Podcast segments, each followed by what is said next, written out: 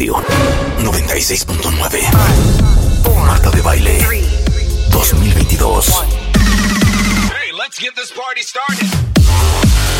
Doctores, abogadas, psicólogos, actrices, cantantes, nutriólogos, escritoras, enólogos, todos los especialistas. Todos los especialistas. Todos los invitados, todas las alegrías. Marta de Baile en W.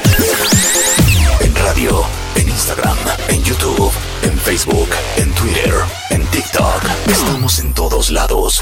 Estamos de regreso. Y estamos donde estés. Marta de Baile 2022. En W. Muy buenos días, México. Esto es W Radio 96.9.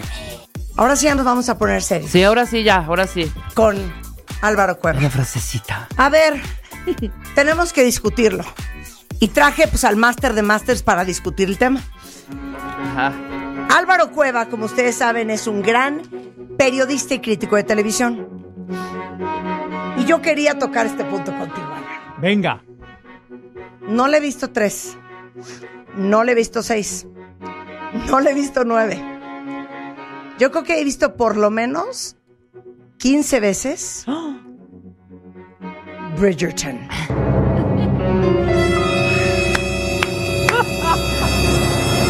Álvaro, Álvaro, ayúdame.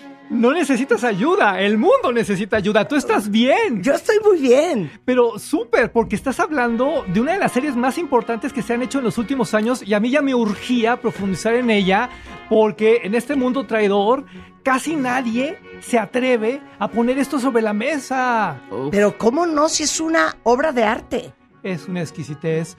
Netflix se voló la barda una vez más con esta obra maestra. Oye, es cierto, Álvaro. Y, y quiero que se manifiesten quién está obsesionado con Bridgerton.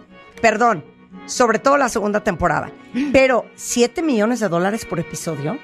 Es que se ve. Sí, claro, Es que se, se ve. ve, es por que se ve. supuesto. Mira, yo me siento muy culpable con Sí. esta serie inglesa porque tengo dos noticias, una buena y una mala. La buena es que Netflix la regaló un 25 de diciembre de 2020, fue su regalo de Navidad y nadie en el mundo entero hace regalos de Navidad como Netflix. Sí. Ustedes pónganse un 25 de diciembre a ver Netflix y van a ver pura joya. Sí, Pero ¿qué ocurre? cierto. Ahora vámonos a la mala noticia. Todos los que nos dedicamos a la crítica de televisión en el mundo entero, en esas fechas, por obligación, tenemos que hacer resúmenes y que si lo mejor del año y que si los premios y que sí, que no. No porque no estemos haciendo nuestro trabajo, porque nuestras redacciones nos lo piden. ¿Y qué sucede? Que llega Bridgerton y pues silencio, silencio, silencio hasta enero de 2021. Esto la coloca en una muy mala posición frente a la opinión pública cuando ha sido un cañonazo en los cinco continentes. Todo el planeta Tierra está obsesionado con esta serie, todo, porque además reinventa, actualiza algo que ya urgía actualizar, el amor. El amor, estoy totalmente de acuerdo. Porque aparte la serie se lleva a cabo en 1804, Cuatro. entre 4 y 14, Sí, ¿no? Exacto. Y es, es- el- las dos temporadas es una gran historia de amor. Pero lo más interesante de todo, y sé que tú seguramente tienes una opinión, es que eh, Shonda Rhimes, que es la productora de la serie, y es, es negra, eh, Chris Van Dusen es blanco, es gay, Showrunner. exacto, y entonces le dieron un tinte multicultural, algo que no era multicultural. Inclusión, o sea, en la realeza inglesa no, no había negros, no había asiáticos, No, claro, no. no. había indios, no, no había. Eso la vuelve todavía más prodigiosa, porque la transforma en una super fantasía multicultural donde todos encontramos con quién identificarnos. Claro. Ya basta de estas historias de amor patéticas, Sí, sí. donde tienes que ser blanca de ojo azul para medio destacar y una figura... No, no, no. El amor no es así. Sí. El amor es otra cosa. El amor es sano. El amor es como precisamente nos lo plantean aquí, sin dejar de tener esta parte de drama que todos adoramos. Claro. Es, es hermoso lo que está sucediendo aquí. Yo festejo esa decisión de poner gente de todos los Claro. colores, además en estos tonos tan distintos, porque ya no estamos hablando de una producción histórica, estamos hablando de una fantasía de época que nos hace a todos soñar. Pero lo que acabas de decir es muy cierto. Y cuando he visto entrevistas de eh, Jonathan Bailey, que es el personaje principal, Anthony, my love, y Simone Ashley, que es eh, la de India, justamente dicen eso, que esta es una gran oportunidad para que te veas representado en la pantalla, cosa que pocas veces pasa y que básicamente nunca ha pasado en una, pues en una novela No. de época. Cuando has visto un conde negro o eh, una princesa este, de la India o la reina Isabel, que digo la reina, que no es Isabel, pero la reina, que es negra. No, es que es, es- es- es divino, es maravilloso. divino, divino. Yo cuando la descubrí, porque me tocó descubrirla como cualquier persona un 25 de diciembre, decía, no puedo creerlo. Esto tengo que ponerlo sobre la mesa también. Es herencia directa del musical que cambió la historia de Hamilton, porque Lin Manuel Miranda fue el primero en jugar con estos elementos, Sí. en irse al pasado, pero con estos toques de modernidad. El resultado es una locura, pero ojo, creo que también otra de las claves del éxito de esto es que tenemos mucho de ayer y tenemos mucho de hoy. Tú Sí. revisa el vestuario y te puedes volver loca descubriendo esta parte histórica que si la botonadura y entonces los tonos pasteles y todo eso y luego comparándolo con la moda de hoy. Es una fusión perfecta donde todos soñamos y donde todos encontramos espectáculo del más alto nivel. Claro. Les voy a decir una cosa, esos 7 millones de dólares que cuesta por episodio, pues imagínense que nada más eh, en la eh, segunda temporada hay 250 carruajes. No, bueno. Eh, por episodio hay 90 y hasta 120 vestidos diferentes, ¿no? Y, cada vestido está diseñado con una pulcritud de aquellas, mi Marta. O sea, Philippa Featherington, que ni siquiera es protagonista, uno de sus vestidos trae 14 mil cristales en cuatro tonos de dorado, que se tardaron meses en hacer. Las pelucas de la serie, los trajes de los hombres, las locaciones. A ver, cuéntame de las locaciones. Mira, para las locaciones se hizo un trabajo verdaderamente monumental porque hay que recordar algo. Para la temporada 2, que es mucho más espectacular que la primera, Sí. ya estábamos hablando de un mundo en COVID. Ya estábamos hablando claro. de pandemia, ya estábamos hablando de riesgos y a pesar de eso se consiguió lo mejor de lo mejor del Reino Unido. Quiero insistir mucho en esto. Estamos hablando de una serie inglesa. Los ingleses desde siempre han sido los genios, los maestros de este tipo de producciones. Y a nosotros nos brincan inmediatamente porque nuestros presupuestos son otros, nuestros recursos culturales también, y no tenemos esta capacidad para reproducir cosas que tal vez no sean tan obvias, pero que contribuyen a crear una atmósfera. En el O caso sea- del vestuario, por ejemplo, si tú te das cuenta, en los hombres están los relojes de bolsillo. Pero Sí. el hilito, el, cordoncito que une al reloj de bolsillo va en perfecta combinación con el resto de los colores de ese vestuario en Claro, ese momento. claro. A lo mejor alguien no se está fijando en eso porque está metido en la historia y todo eso. Se vale. Pero actoralmente a ellos los predispone para hacerlo bien. Una mujer que Claro. se pone un corsé no actúa igual a una mujer que no lo trae. Fíjate que yo, yo me quedé pensando en eso, porque eh, Simone Ashley, que es la que le hace de Kate Sharma, dice que le costó mucho actuar con corsé. Y yo decía, pero si los vestidos son sueltos, ¿para qué le ponen el corsé a la actriz? es que esto es realidad. Esto va por la verdad. Sí. Y solo así la puedes comunicar. Porque, ojo, tú me, me- me corregirás. Sí, sí, sí. Si te pones un corsé, no respiras igual. No, no, tu body language es diferente, todo. Tu postura, es que es increíble. Por eso les creemos y por eso las amamos a todas, desde los niñitos hasta los ancianos. Oye, y aparte, ahora vamos a abrir un- otro capítulo, independientemente de que creo que son más de 30 locaciones, en diferentes partes de Inglaterra, con los castillos y las casas más espectaculares. Tú no tienes una idea, yo no sé si a ustedes les pasó lo mismo con Bridgerton. La nostalgia que me da no haber vivido en esa época. Oh. O sea, la forma en que vivían, los, cómo se vestían. O sea, se vestían. Sí. No, no andaban con chancletas y un chor. se vestían, o sea, cómo cenaban, Todo. los rituales de todo, la relación, la distancia, el respeto, el honor entre hombres y mujeres. Yo creo que todos Es que me quiero matar. extrañamos las formas. El mundo de hoy me parece tan ordinario. ¿De qué pasó, hija? Entonces, si jalas al antro o no. Ah, ¿Qué no. es eso? La Es que, conquista ¿qué de es la que hablábamos, el La ritual. conquista, Álvaro. Por eso Ay, amamos Eso ya se esta fue. serie de Netflix. Por el caño. O sea, no puedo creer. porque nos remite a algo que ya no tenemos y que todos llevamos en el corazón. Porque no nos hagamos tontas, no nos hagamos tontos, a todas y a todos nos educaron precisamente en el romance, en este Claro, esperar el claro, cortejo. Entonces te van a decir y te van a proponer y te van a pedir y los fuegos artificiales y entonces habrá un baile maravilloso. Si tú quieres, a lo mejor Disney. Perfecto. Sí. Pero ahora, con todos los recursos del siglo XXI, bueno, esto, esto ya es una ansiedad. No, bueno, a ver, nada más quiero ponerles un audio para que lloren junto conmigo. A ver. O sea, ya nadie nos va a decir esto. Ya nadie liga así. Ya nadie nos va a decir esto. Es lo único que quiero saber. Say you do not care for me.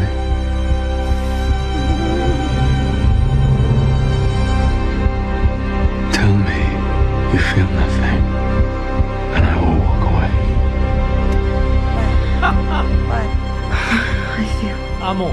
Con ese tono, O sea, con, es- con esa Hoy en día intención, te dicen, no. bueno, hija, ¿quieres o no Si quieres? no quieres, me voy Sí. y ya, no Si me vuelves a quieres, ver. pues ahí la dejamos. Exacto. O sea, Ojalá no te puedo dijeran creer. así, ojalá. Ojalá te dijeran así. No, bueno, les voy a poner otro audio. Es que es Why is it that you dislike me so? Because, because you vex me. And what is it do you think you do to me?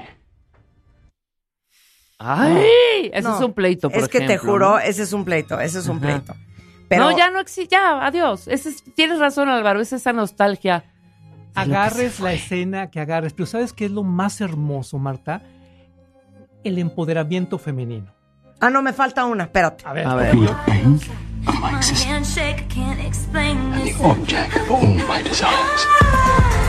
¿Por qué nadie nos dice, you are the bane of my existence The vein. and the object of all my desires?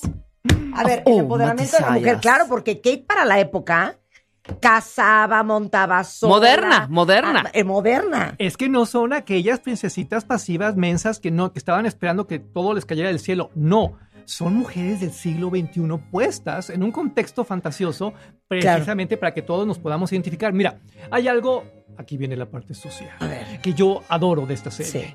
La sexualidad. Ojo con las mujeres y el sexo en esta serie de Netflix porque ellas son las responsables de su placer.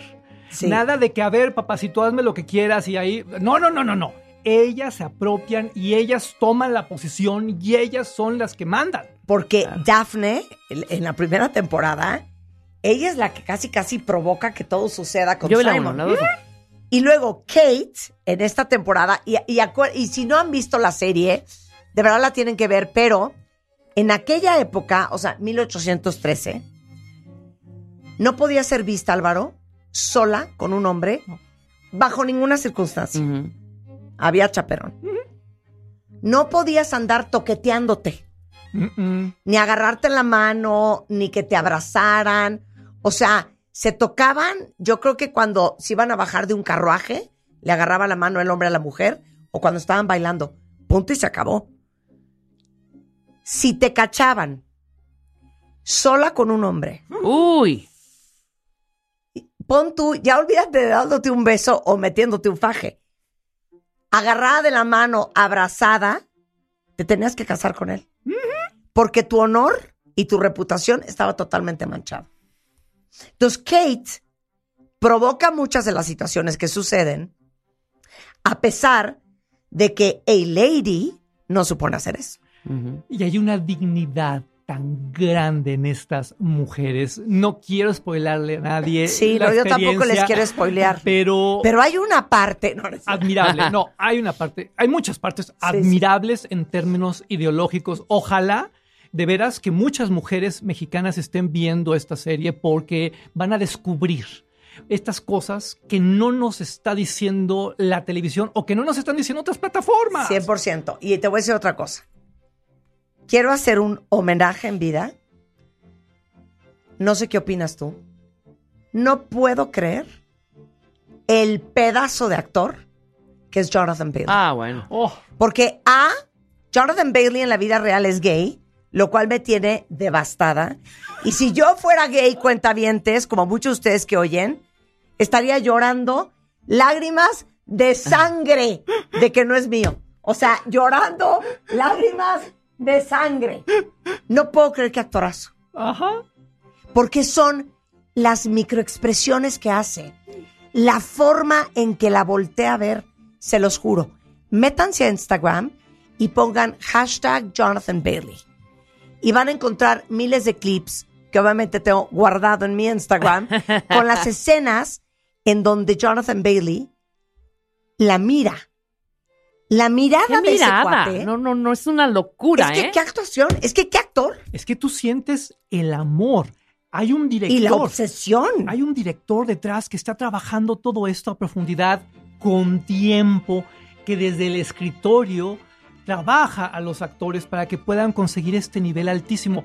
Yo quiero hablar, si me permites, Marta, Obvio. de lo que es el rodaje de una serie de este tamaño, porque en nuestro país, en Latinoamérica, estamos muy mal acostumbrados a filmar a destajo Claro. que hoy te tocan tantos minutos efectivos y te fregaste, y hoy sí te toca comer perfecto, y hoy si llegas cruda, pues ni modo, a ver, aponte a hacer la escena de sexo y a como te salga. No espérenme, así no se hacen las cosas. Se crea una atmósfera para que los actores puedan desarrollar su trabajo creativo, para que puedan construir lo que están construyendo, desde estas miradas hasta situaciones todavía más profundas.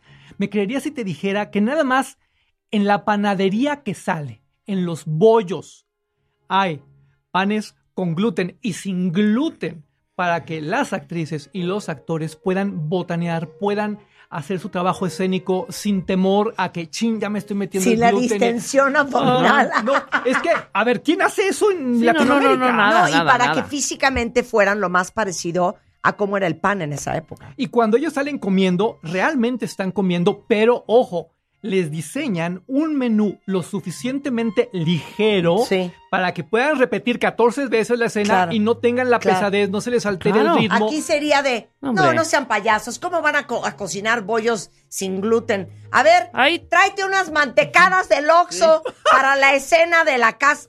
No. Y ahí- y ahí nos ahorramos Bueno, cinco mil pesos. Nuestras Sí, pobres exacto. actrices protagónicas van cargando el topper con el lunch. O sea, Claro. las pelucas Uh. de la reina, Uf. creo que se cosa? tardaba esa mujer cuatro o cinco meses en hacer cada peluca. Aquí sería, a ver, lánzate al castillo de la fantasía aquí en, en, en, en, en Palma y Donceles en el centro y jálate unas pelucas. Sophie Canale, que es la encargada de toda esta parte mágica del maquillaje, de los peinados, del vestuario, bueno, ha dicho unas cosas impresionantes sobre su trabajo en esta producción. Porque, ojo, son años de investigación Claro. en libros, Claro. en bibliotecas, en museos, para conseguir cosas tan elementales como los botones. Digo, o sea, ¿quién Sí, se echa claro. seis meses estudiando botones para un vestido, caramba? A ver, lánzate aquí en la tabacalera, en la casa del botón, y tráete unos botones. No, güey. No, sí hay años de investigación para poder diseñar cada vestuario. y hay algo- Y cada, cada objeto de utilería. Hay algo mágico en los ingleses que yo nunca dejaré de celebrar. Por ejemplo, los Bridgerton, la familia, si te fijas, siempre visten en pastel.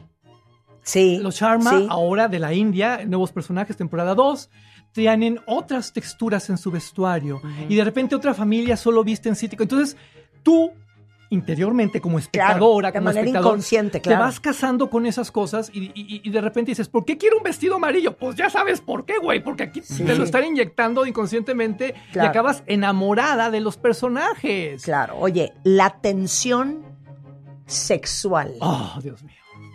en la segunda temporada, sobre todo, Muy es que cuentavientes, ¿por qué creen que hace tres semanas yo llegué al programa devastada Vuelta loca. Y le dije a todo el mundo, O sea, ya no vamos a ligar. O sea, Álvaro, tú estás matrimoniado, yo estoy matrimoniada, Rebeca está matrimoniada. Ya no vamos a ligar. Ya nadie nos va a decir, You are the bane of my existence and the object of all my desires. Nadie. No. Nadie te va a ver como Anthony veía a Kate. Nunca. No, O sea, me muero de la tristeza. me rompes el corazón. Mi marido me dice, mi amor, pero yo ya no Pero tengo sí, ganas de así ligar. estamos bien. No entienden, hombre. No entienden, hombre. Exacto. Véanla, por favor. Es que véanla, te lo juro. Y si pueden, ahí les va, consigan los libros. Porque en México y en Latinoamérica, ¿Cómo se llama? Julia Quinn. Julia Quinn, sí, los consigues en estas aplicaciones de compras. Sí. que Son de una editorial que se llama Titania, que Ajá. forma parte de Urano. Y, y los consigues en español. Las, posta- las, las portadas en México son asquerosas. O sea, no hay Sí, manera sí. que veas eso y lo quieras comprar. Pero los libros son divinos. Eh, si los consigues en inglés, tienen ya las portadas con la serie de Netflix. Es, eso es- lo celebro también. Es precioso. Síganle haciendo, por favor.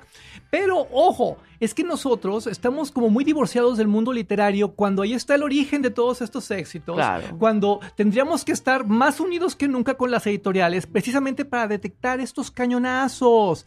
Son libros muy digeribles, muy chiquititos, te los echas en tres patadas, pero además te vas a ir adelantando la serie, porque además ya tenemos la polémica de la temporada 3 que va a pasar aquí, Marta. Pero ya supiste qué va a pasar. Eh, ya me chismearon por ahí algunas cosas y estoy como en shock porque... Según yo es. Ajá, ¿cómo se llama? Penélope. Penélope Ajá. con el hermano de Anthony. Es que no lo puedo No creer. spoileren, los que no Por hemos eso, visto la 2. Vuelvo a preguntar. ¿Ya no vamos a ligar?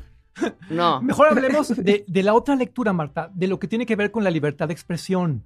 Porque eh, también aquí, si tú te fijas, eh, Ah, se hace una especie, una especie de metáfora de las redes sociales, una especie de gossip girl en el siglo XIX, y no deja de ser bien interesante cómo reaccionan todos y cómo hay un punto macabro donde quieren acabar con este personaje, y que, que cuando tú descubres quién es, bueno, gritas y te retuerces, y, y- porque además son unas escenas Claro. súper emocionantes. Porque hagan de cuenta que ese personaje, que es Lady Whistledown, y no se los vamos a arruinar, Exacto.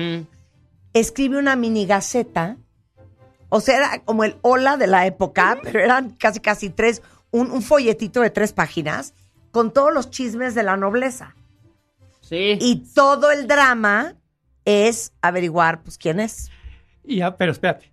Dile al público de W Radio quién hace la voz en inglés de esto. ¿Quién porque es? Julie Andrews, Julie Andrews es la ¿Qué? voz, la ¡No narradora. sabía! mi novicia rebelde. ¿De qué me hablas? Mary Poppins es la voz, es Doña Julie Andrews haciendo. A ver, ponme Lady Whistledown amarás. eh, de, de, de Bridgerton. ¿Es Julie Andrews, Álvaro? Ni más ni menos. Ah, pues ni por aquí me pasó. Pero para que entiendas la contundencia de este concepto. Claro, no, a ver, agárrense una locutora cualquiera que nos cobre 200 pesos la hora. Exacto. No, agarraron a Julie Andrews. Ay, ojalá les dieran 200 pesos la hora, Sí, Marta. ni siquiera. A ver, pon. ¿Ya lo encontraste? Lady Whistledown. ¿Qué es eso? Eso es No. una canción. Pon el inicio del capítulo. Sí, no, no, no, no. Cualquier inicio de Ella capítulo. es la gran narradora de esto, quien hila las historias, porque además son historias de la temporada de matrimonios. A ver, ahí te va, ahí te va. Eh, espérame. Pero ¿por qué Marta en la 1? Ajá, yo no, no, no me clavé tanto. ¿Por qué Jonathan no te jalaba? ta- Bueno, sé que el personaje no yo está Anthony, perdón. No, es que trae unas patillas inmundas. Por eso se las para va- dile Álvaro, dile. Para la temporada 2 hubo cambios sustanciales, como las patillas de este hombre, Ajá. que desaparecen porque ya se supone que él está en otro... A ver, ahí está. escucha, escucha. Mira, In love, ahí está. all is fair in love and war.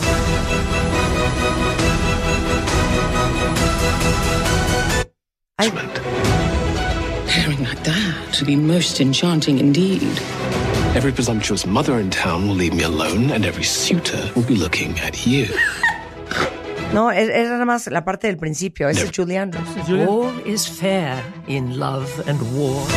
Pues gran noticia que me diste. Yo no sabía que era Julie no, Andrews. es- sí, es, pero ahí es donde te das cuenta del nivel de esto. Mandas traer a lo mejor de lo mejor del mundo Y por eso te queda como te queda. para que certifique. Claro. Para que certifique, O sea, claro. aquí una serie completa no te cuesta lo que un capítulo de esos. Digo, acabar pronto. O sea, pero por lo que estoy viendo no he visto la dos. La, la uno sí nos clavamos, Marta, Oye, no te pero te, hagas. digo una cosa. La, la dos es me completamente parece una diferente. absoluta falta de respeto. No la he vis- no he que visto después la de que llevo tres semanas histérica, canta mi música de Bridgerton. Ni siquiera la has podido ver. ¿Sabes qué, Marta? A Te Gerardo, que está cosa. aquí, Gerardo Pinto. ¿Cuántas veces te he puesto Bridgerton? 80.350. La primera, la primera sí es más endeble, pero por lo que estoy detectando, me- dos- a mí me gustó. La 2 pareciera que es otra serie.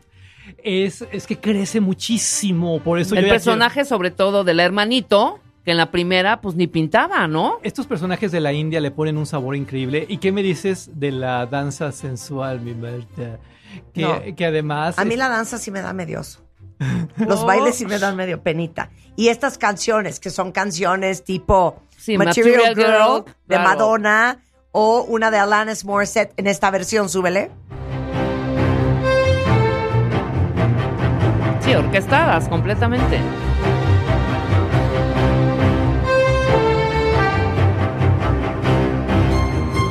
¡Qué joya! ¡Qué No, joya! ¡Qué joya! Una joya. A ver, eh, me preguntan, ¿cómo se llama el actor que dijiste? Háganme caso, hombre. Jonathan Bill. Pongan gatito Jonathan Bailey Bailey. en Instagram. Y van a ver a Jonathan Bailey. se es van un a- cuero. Se van a derretir. Por eso nadie no me puedo está, creer la nadie me, boca de nadie me Jonathan está Bailey, pelando. no puedo creer la nariz de Jonathan Bailey, no puedo creer la piel de Jonathan Bailey, el pelo de Jonathan Bailey, las manos de O Jonathan sea, la 2 superó a la 1. Es que ¿por Total. qué es gay Jonathan Bailey? Digo, es un bebé, podría yo ser su mamá. Tiene 33. A ver, ¿cuál es tu escena favorita? Esta. ¿Cuántos Sin son? Escucha, escucha. Go inside. What did I tell you about your orders? Ya, ya sabes qué escena. Es que no sabes O nada. sea, Rebeca. Marta, Marta, o sea, cada A ver, me sé los diálogo. diálogos. No, no, no, qué oso. Tienes muy buen No, gusto. ya la voy a ver este fin. Me Por la voy a acabar este fin, por supuesto. Pero Yo la vi de la mañana vuelvo a a nueve de la insistir. noche. La primera no pelamos No. que Anthony fuera a hacer lo que es ahora. Y Sí. entonces esta in- la, in- la India Sí. es la que está viviendo con ellos, que la tratan de la... de- no, es No la que está nada. viviendo. Cero. No digas- cero. Entonces, ¿la India quién es? Cero. ¿No aparece en la 1? Cero. No cero, digas cero. nada. No Cero. digas nada. No Ok. No voy a decir Bueno, nada. vean la 1. Tú que Claro. nos estás escuchando, ya Y lucha vean la con dos. todas tus fuerzas por ver esto en Netflix. Nos espera un fin de semana muy intenso, pero nada como Bridgerton para reconciliarnos con el amor, para volver a creer, para volver a crecer a través de las emociones.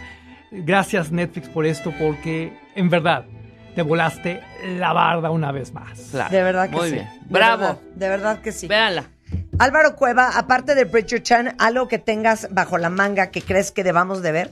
Este fin de semana llega la cuarta temporada de Stranger Things, precisamente Ah, claro. en Netflix. Ese también otro fenómeno global que nos remite a la primera Netflix. Y yo creo que la combinación de esto, Stranger Things, con Bridgerton es como el antes y el ahora de una gran, gran marca. Entonces será un fin de semana de mucho digital, de mucha plataforma y eso, por supuesto, a mí me mata de Ok, placer. Stranger Things, ¿algo más?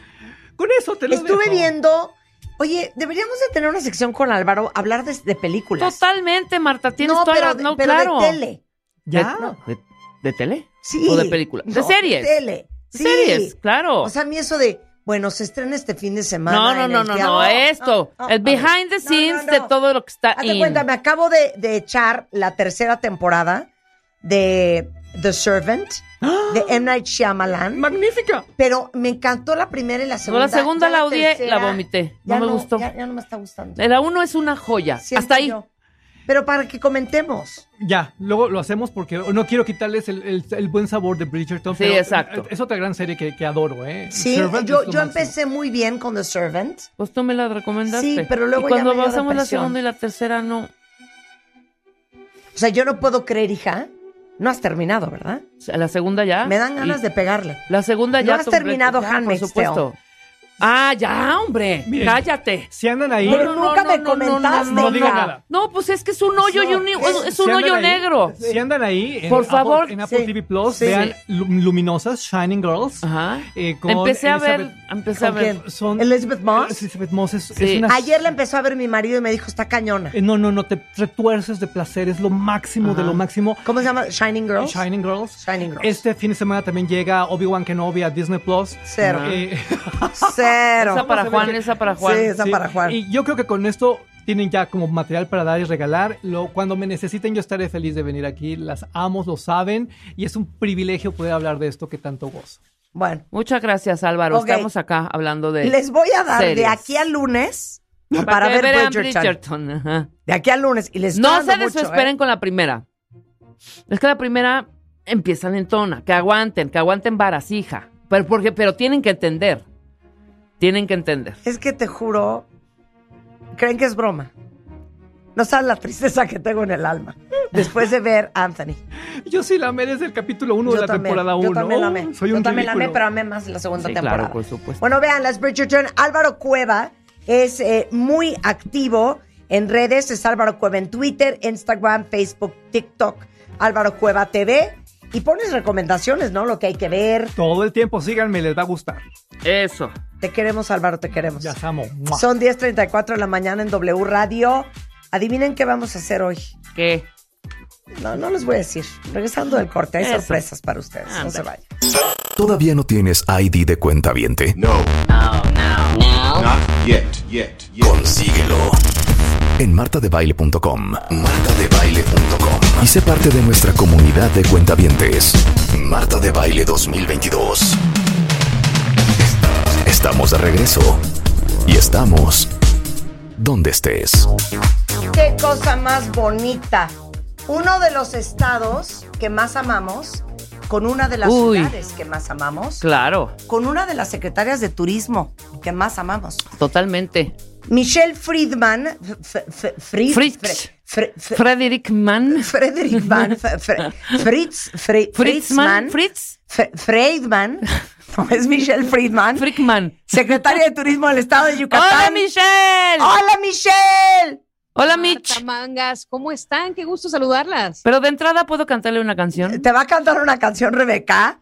Le ha Por agarrado favor, por estar cantándole a cada estado. Adelante, Rebeca. Voy a ver si la recuerdas. Y dice, y dice así. A ver si como secretaria de turismo A ver, te la puedes sabes. decirme el nombre de este gran compositor y Por favor, cantante. venga. Ok. Y ¿Listo? dice así. Vela buscando, Sí. Rulo, para que la pongas porque es una joya además. Pensando en ti, en ti, en ti, me enamoré de ti, de ti. Fue tu mirada que como un rayo me fulminó. Param, pam, pam. Saber que en ti, en ti, en ti, pude encontrar de ti, de ti, la más preciosa, la más hermosa flor de un jardín. Panamanamam. Eres tal vez como perla escondida en el fondo. Escucha esta, es. escucha esta parte. Escucha es. esta parte. Eres tal vez como perla escondida en el fondo del mar y he de lograr que en mi pecho se anide formando un collar. Ve nomás que, que eran poetas estos señores. ¿Quién es? ¿Quién es? Mira, yo creo que si cantas ahorita una de Manzanero, sí te la adivino. Pero ¡Hombre! ¿Quién es? ¡Qué bárbaro! Yo te voy a decir quién es. A ver, Ricardo Arjona. no. Eh, Yucateco, Marta. Yucateco. Ajá. Con L. Palmerín. ¿Es yucateco? Palmerín. No.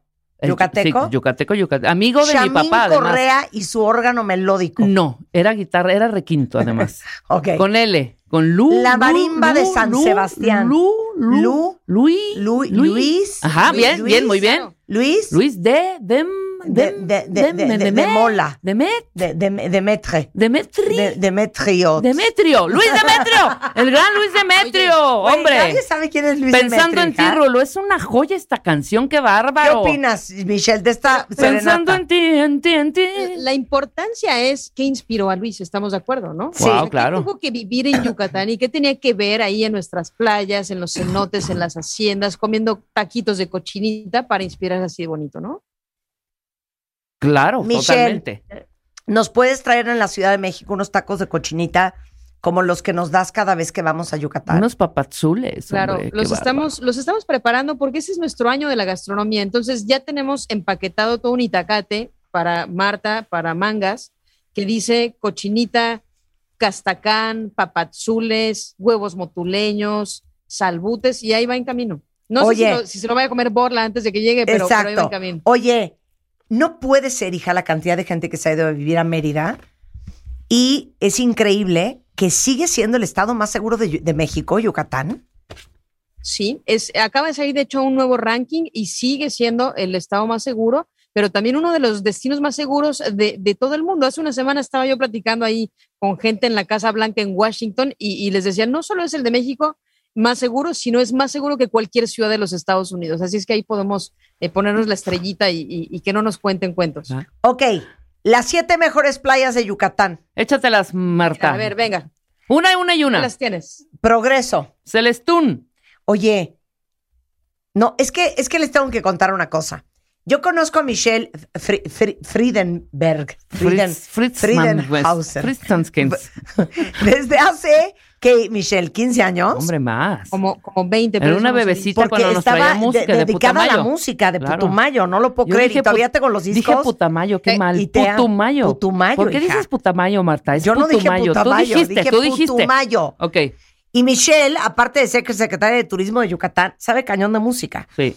Pero, ¿por qué estaba diciendo yo esto? Ah, ya Por me lo acordé. Porque nos conocemos hace tanto. ¿Tú has recibido de Michelle una invitación a Celestún? A ver los flamingos. Así sal, por ejemplo. Por lo menos Hija, así. se me hace cañón, O sea, ¿eh? ya, ya deja tú a y como yo te sigo en Instagram, Michelle, sé que invitas a todas tus amistades. Pero Rebeca, a mí Bueno, no nos pero- has invitado. Pero ¿cuándo van a venir? Yo las estoy No, esperando. no, no, hace no es así, no es así, Michelle. No es así, Michelle. No es así de Se a venir. manda un comunicado oficial Ya sale el oficio. con, con, Sí, o sea, con fe de ratas. sale el oficio Sí, sí. con, con nuestras pulseras de All Inclusive Exacto. y se hace una invitación. Sí, Listo, totalmente. ya está. Vamos a la Hacienda Chablé, de ahí nos vamos a Cisal, nuestra playa, Pueblo Mágico. Ajá. Nos vamos a Izamal, al Pueblo Amarillo. Terminamos en un cenote y luego en las Land Rovers de la jungla, que están fantásticas junto a la zona arqueológica de Uxmal. ¿Qué dicen? Va. Me ya, fascina, va. pero, pero voy a ir a, Cele- a Celestún. Sí, sí, sí, vas a ir a ver a los flamingos. Que por cierto, les quiero contar, trajimos aquí al tianguis turístico una parvada de flamingos para recrear nuestros flamingos de la costa que están desde Celestún hasta el Cuyo. Nuestros 400 kilómetros de playa tienen flamingos todo el año, son brillantes los, los flamingos por quedarse ahí, pero los trajimos al Princes porque recuerdan que era legendario venir al Princes sin Y ver los. Claro, flamingos. Claro. Bueno, ¿qué creen? Trajimos cerca de 80 flamingos para ponerlos a manera de activación y quedaba un flamingo real y ahora ya hizo manada, ya, ya, ya no se quita de esa, de esa parvada de flamingos y no sabemos qué vamos a hacer porque se Pero va a espérame un segundo, ¿se trajeron a los flamingos de Celestún? No, no, no, son de, son son de mentiras, son, son activaciones. Activaciones. Pero, pero el flamingo real. O sea, Marta quería y así de, ¿me puedo tomar una O sea, foto? yo no, ya iba a señora. empezar de, pero, ¿y cómo los transportaron? Estás como el arca de Noé, ¿no? ¿Y los pescados? Pues es que ¿Y nunca los me delfines aclaró. y ballenas? Sí, claro. Pues es en el agua, Marta, en el agua. Bueno, el punto es que ya está el Princes otra vez lleno de flamingos por estos días que dura el tianguis turístico y el que tenían ahí real, de, de carne y hueso, el niño de verdad, ya está un poco confundido. De pronto un día amaneció con 40 de su especie que no había visto nunca y no sabe qué hacer. Oye, nada más dirles una cosa antes de que se nos acabe el tiempo. Estás en el tianguis turístico, uno de 32 estados, eh, ahora sí que promocionando toda la oferta turística. ¿Qué nos ofreces si vamos a Yucatán? Mira, yo les ofrezco 365 días en Yucatán, que es como se llama la campaña que acabamos de terminar y que hace un año nos propusimos todos los días sin falta lanzar una nueva actividad. Y esto tiene que ver con cenotes, ir a las playas, ir a las zonas arqueológicas, hacer tirolesas, hacer cuatrimotos, subirte a una jeep clásica antigua para recorrer la selva y los plantíos, ir a recolectar miel a las aldeas mayas, eh, montar a caballo en las haciendas o dormir en una hacienda de lujo, en fin, tantas actividades que juntamos 365 y que hoy están ya en nuestra página yucatán.travel, pero no contentos con eso, ahora estamos empezando el año de la gastronomía, entonces vamos a tener todo el año rutas gastronómicas, eventos gastronómicos que espero verlas ahí porque van a ser de Pero talla por mundial. supuesto. Obvio, nada como la cochinita. Vamos a empezar los 365 sabores en Yucatán, así es que van a tener que ser parte también de, de esto cuando les mandemos su kit con sal de celestún, con pulpo maya, con miel melipona y con tacos de cochinita. Me fascina. Es Visit México, diagonal Yucatán. Eh, Michelle Friedman es secretaria de Turismo del Estado de Yucatán. Te mandamos un beso, my friend. Igualmente, y si quieren más información, yucatán.travel tiene toda esta información. Yucatán.travel. Sensacional. Gracias, Mitch. Un abrazo a la cabina para las dos. Igualmente. Son las 10:49 de la mañana. Jorge Cabrejos, director de marketing de la Secretaría de Turismo de Guanajuato. ¿Cómo olvidar esa visita ¿A al las momias? Cervantino? Ah, al Cervantino. Cuando me llevaron al Museo de las Momias. ¿Cómo estás, Jorge? Hola Marta, muy bien, aquí contentos, este, contando las nuevas historias que hay que vivir en Guanajuato. Tú sabes que este destino que escribió la historia de México, al día de hoy sigue escribiendo y qué gusto saber que te dejó una grata historia, porque tienes que seguir y tienes que venir con nosotros a seguir viviendo estas historias. No, te voy a decir una cosa. Tengo dos historias de Guanajuato. ¿Ok? Bueno, no, de hecho tengo tres. Yo muchos. La primera en el Cervantino increíble, Padrísimo. pero era muy yo, era yo muy joven, Jorge. Entonces me tocó Oye, Marta, ir a un concierto en una Ajá. iglesia de un guitarrista, por decirte como holandés, Ok, bien. y eran horas. Rin, rin, rin, rin, rin. Clink, clink, Como clink, música clink, barroca un poco. O sea, una cosa que yo me quería matar. Pues es que a los 16 años Claro, lo que quieres no te es un- parece más Lo divertido. que quieres es a Durán Durán. Quieres a Durán ¿No? Durán, exacto. Y luego, la primera vez que bailé calmaditas con un fulano fue en. Guanajuato. ¿En el Callejón del Beso? Ajá, y sentí mariposa en el estómago. Ahí en el Wow. mero Callejón del Tenía Beso. 16 años ¿Cómo no? también. Y luego la tercera historia fueron el Museo de las Momias. Sí, claro. Yo el Callejón Y del luego Beso y el ayer Museo de las hablamos Momias. con eh, Trejo de Ah, San de Miguel, San Miguel de Allende, San claro. Miguel de Allende, que claro, también amamos sin control y con locura. Pero ¿qué nos ofreces de Guanajuato y qué me ibas a decir? Oye, te iba a comentar, Marta, pues estabas comentándonos la primera historia, un tema cultural. Sí. Este año, 50 años del Festival Internacional puedo Cervantino. creer, no lo puedo. Del 13 al 31 de octubre. Ahí tienes una cita en Guanajuato, 50 años, imagínate lo que es eso. Yo que también nací en esta ciudad cultural, pensar que ya son 50 años, dices, wow. Claro. Segundo, Ajá, segunda segundo. experiencia vivida era tema romance, porque ya estabas ahí con las mariposas en el estómago, acá este, la pareja. Y, y tercero, pues. Y estaba eh, bailando parte- Billy Idol, Eyes Without a Face. Lo quiero recordar. Ok. Ok, muy bien. Y luego, Y, y bueno, tu última experiencia pues estaba relacionada también con el tema de la cultura, ¿no? Entonces, al final, el estado de Guanajuato tiene esta característica. Las ciudades entre ellos con oferta turística están a 40 minutos y además atendemos diversidad de segmentos, experiencias de romance, aventura, wellness, tema eh, enoturístico, de destilados, de gastronomía, de deporte, de aventura. Entonces, hay actividades para todos los gustos, lo cual te permite estar todo el año. Todo el año, porque todo el año tenemos eventos para cada uno de estos segmentos que se pueden disfrutar.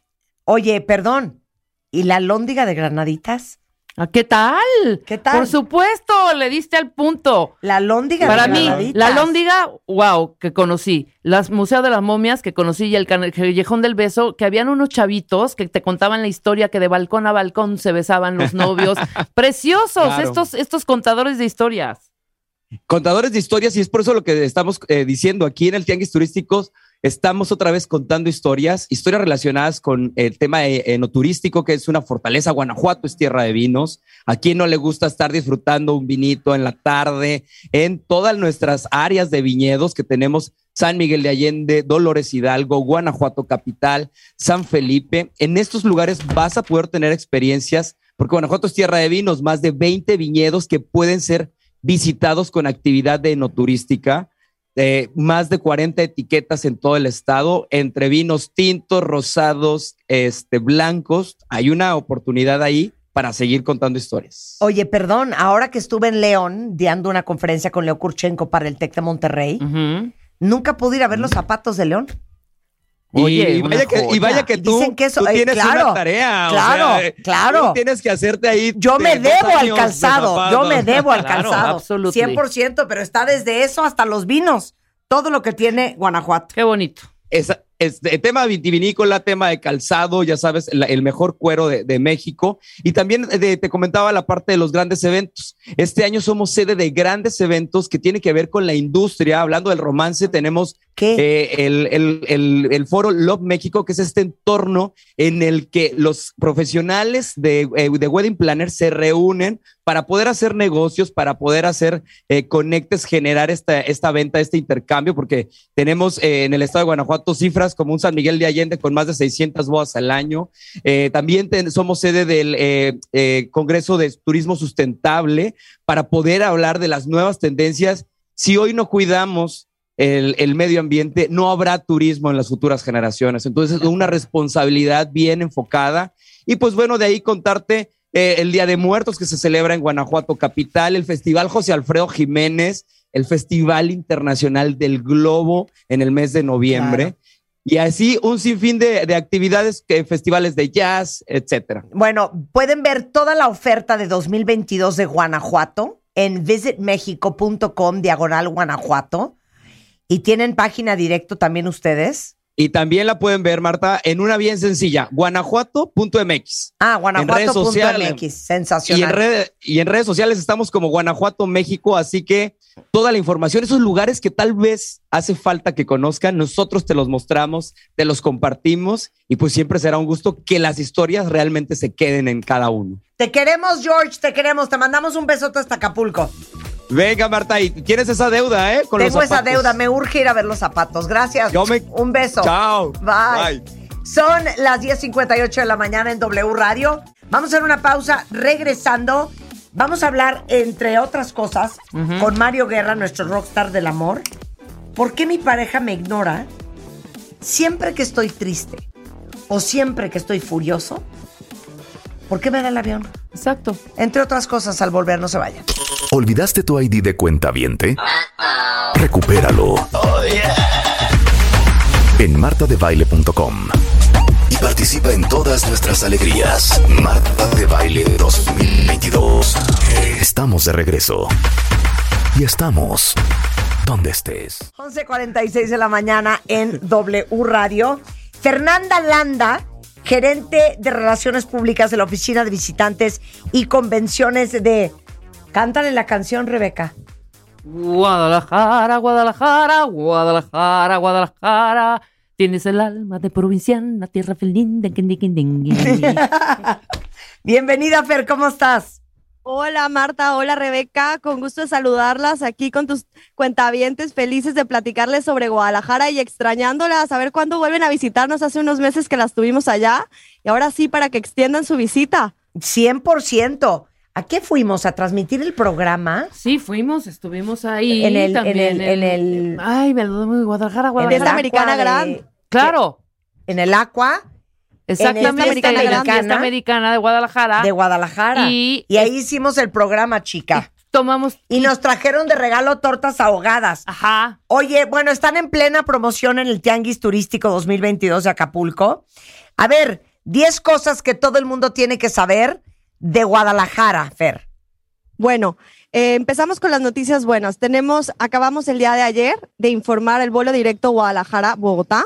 Empezamos a operar el día 22 de octubre con dos frecuencias, uniéndonos con eh, nuestros hermanos colombianos. Como saben, después del mercado norteamericano, Colombia es un mercado muy, muy natural para Guadalajara, que les encanta el tequila, les encanta el mariachi, les encanta estar con nosotros en, en Guadalajara.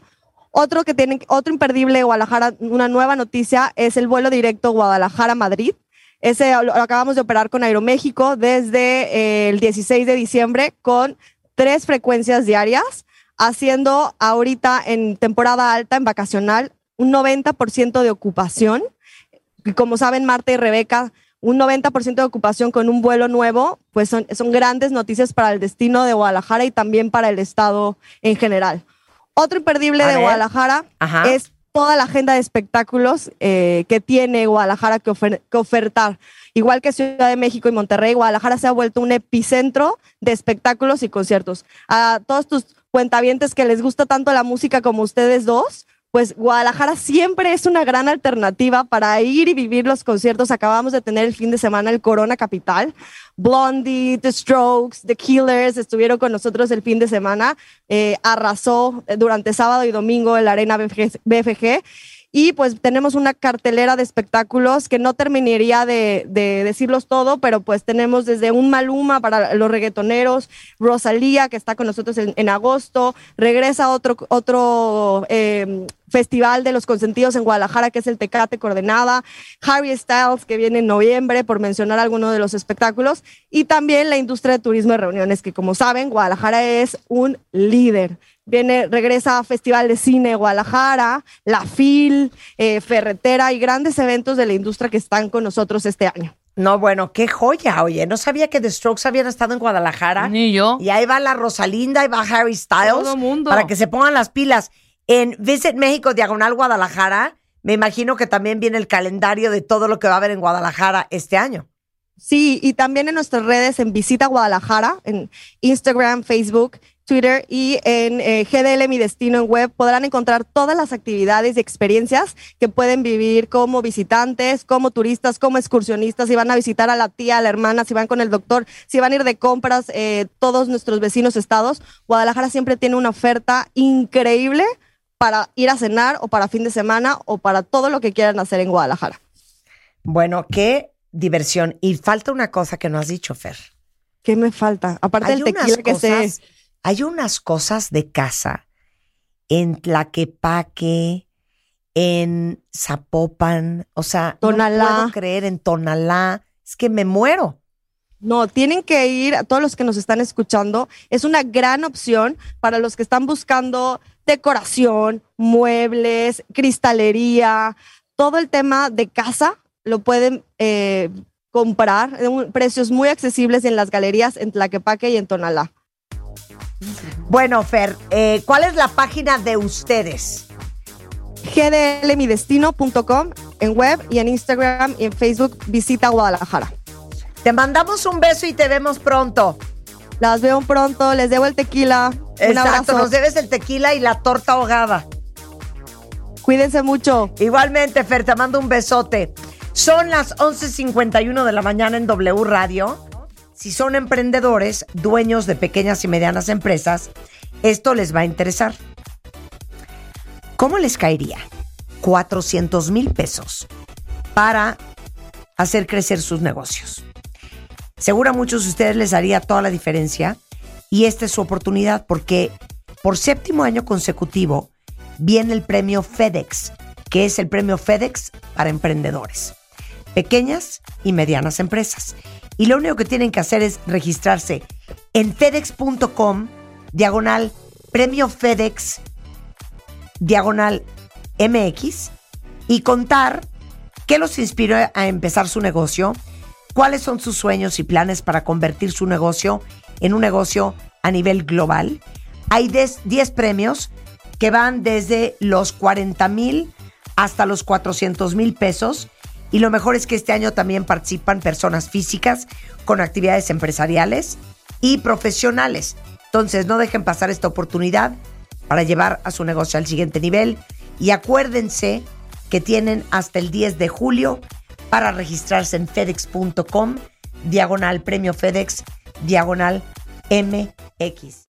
¿Todavía no tienes ID de cuenta viente? No. No, no. Not yet, yet, yet. Consíguelo en martadebaile.com. Martadebaile.com. Y sé parte de nuestra comunidad de cuentavientes. Marta de Baile 2022. Estamos de regreso. Y estamos donde estés. I got my peaches out in Georgia. Oh yeah, shit. I get my weed from California. That's that shit. I took my chick up to the north, yeah. Badass bitch. I get my light right from the source, yeah. Yeah, that's it. And I see you. The way I breathe you in.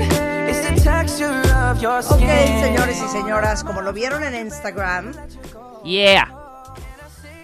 como lo vieron en Twitter, como lo vieron en Facebook, la pregunta es, ¿cuántas ganas tienen de ir a ver a Justin Bieber en el Justice World Tour? el 26 de mayo en el Foro Sol. Un beso a todo el equipo de Ocesa que nos mandó no uno, cantidad. no dos, no tres, 10 boletos dobles para el Justice World Tour de Justin Bieber. Estoy pensando yo cómo se los voy a regalar.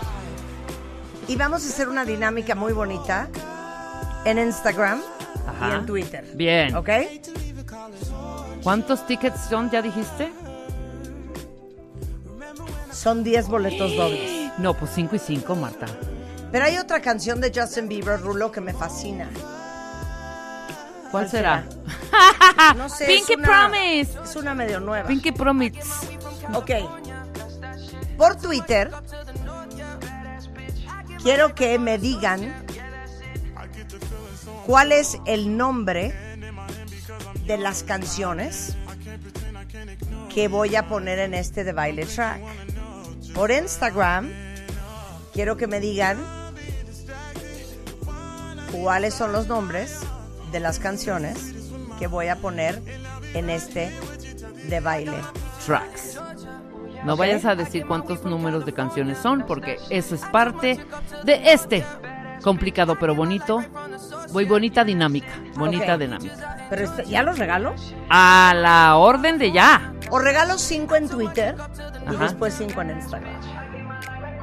Pero ya los van a escuchar, Marta. O Ah, sea, en el ¿nada más momento tienen un de baile track? tenemos un de baile track para esto, sí, por O sea, voy a supuesto. soltar así los boletos de Justin Bieber. Sí, cinco para Twitter. O sea, además le voy a decir una cosa, yo no voy a ir a Justin Bieber por cederles mi boleto. Claro, yo tampoco. Tú tampoco vas a ir a Justin Exacto, Bieber. por cederles mis boletos. Dos Marta y dos míos. Ok. Entonces, Ajá. nuevamente. Voy a soltar el de baile track. Y los cinco primeros que me contesten en Instagram.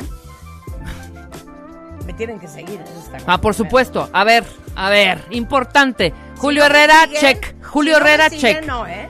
Si no siguen a que A mí no Marta. me gusta la gente interesada. Exacto. Y es más, si ganan, siguen a Marta y se llevan los boletos y luego las, la desiguen, vamos hasta el Foro Sol, ¿eh? Vamos A la entrada. No es cierto. A ver, ok. No es cierto. Entonces, cinco por Instagram, cinco por Twitter. Obviamente me tienen que mandar su ID de cuenta viente y si no lo tienen, no lo puedo creer porque es gratis en Ujú. martadebaile.com o en wradio.com.mx. Ahora, importante, los ganadores de estos boletos No, esta no es la canción. queremos que suban tanto a redes, arrobando a arroba Marta de Baile en Twitter e Instagram, Ajá. lo que viven en el concierto, lo que van a vivir en el concierto de Justin Bieber, lo que van a vivir la experiencia, cómo la pasaron. Tómense fotos, inúndanos de fotos para compartirlas en redes, porque arroben a Ocesa, por supuesto, arroba Ocesa, arroba Marta Baile en Twitter, arroba Instagram en, eh, eh, para Marta Baile también, para que compartamos todas las fotos, porque sabes que es bien bonito, cuando y videos también, Ah, ya que esta- no vamos a sí, estar. esta es la que me gusta de Justin Bieber. ¿Me entendieron o lo vuelvo a repetir? Esta. Ah, es preciosa. Es preciosa. ¿Sabes qué? como una anciana, No, hija. es bellísima. No, bellísima esta canción. Qué bárbara. Justin Qué Bieber, oso, en. W Radio. esto. I do the same thing I told you that I never would. I told you I changed, even when I knew I never could. Know that I can't find nobody else as good as you. I need you to stay, need you to stay. I get drunk, wake up, I'm wasted still. Buenísima rola, ¿no? Me encanta. ¿Ya están listos? ¡Vámonos, tendidos! Ok. Queremos que suban tanto a redes, importante,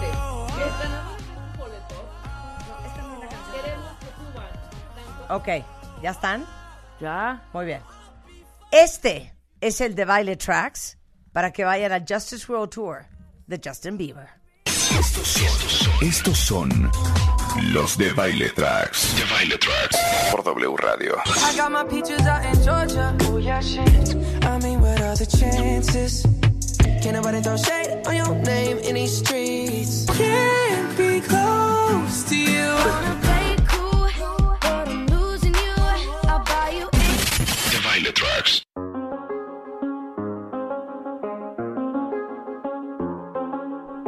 Ahí está el de Baile Vuélenle, vuel- pero vuélenle, ¿eh? Vuélenle. Tengo 10 boletos dobles para ¿Quieres, Justin darlo, Bieber. ¿Quieres ponerlo otra vez? Los primeros 5 en Twitter, los otros 5 en Instagram. ¿Ok? Ajá. Ay, dale Ahí chance. de cuenta ponle- bien. Ponles otra vez. ¿Le pongo el track otra vez? Sí. A ver, echa el, tra- de baile tracks. Estos son, estos son los de Baile Tracks. De Baile Tracks. Por W Radio. I got my peaches out in Georgia. Oh yeah, shit. I mean, what are the chances? Can't nobody throw shade on your name in these streets. Can't be close to you.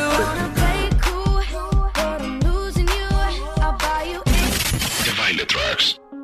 Ahí está. Ahí está. ¿Ya? Está regaladito. Bueno, Pero tengo duda, tengo bonita. duda en dos. Esta es bien bonita. Esta.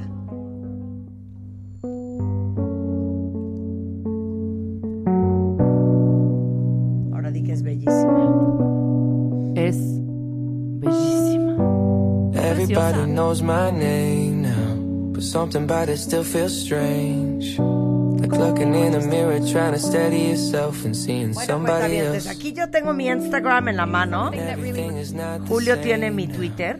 Vamos a ver a qué velocidad viendo, a ver a qué velocidad de estos se van son estos tan cinco gallitos boletos y en Instagram gallitas. y cinco en Twitter de Justin Bieber. What if you had it all, but nobody to call? Maybe then you know me. Vamos a cantar. Cause I've had everything, but no one's listening. And that's just fucking lonely. I'm so lonely. Me sale. Te sale. Lonely.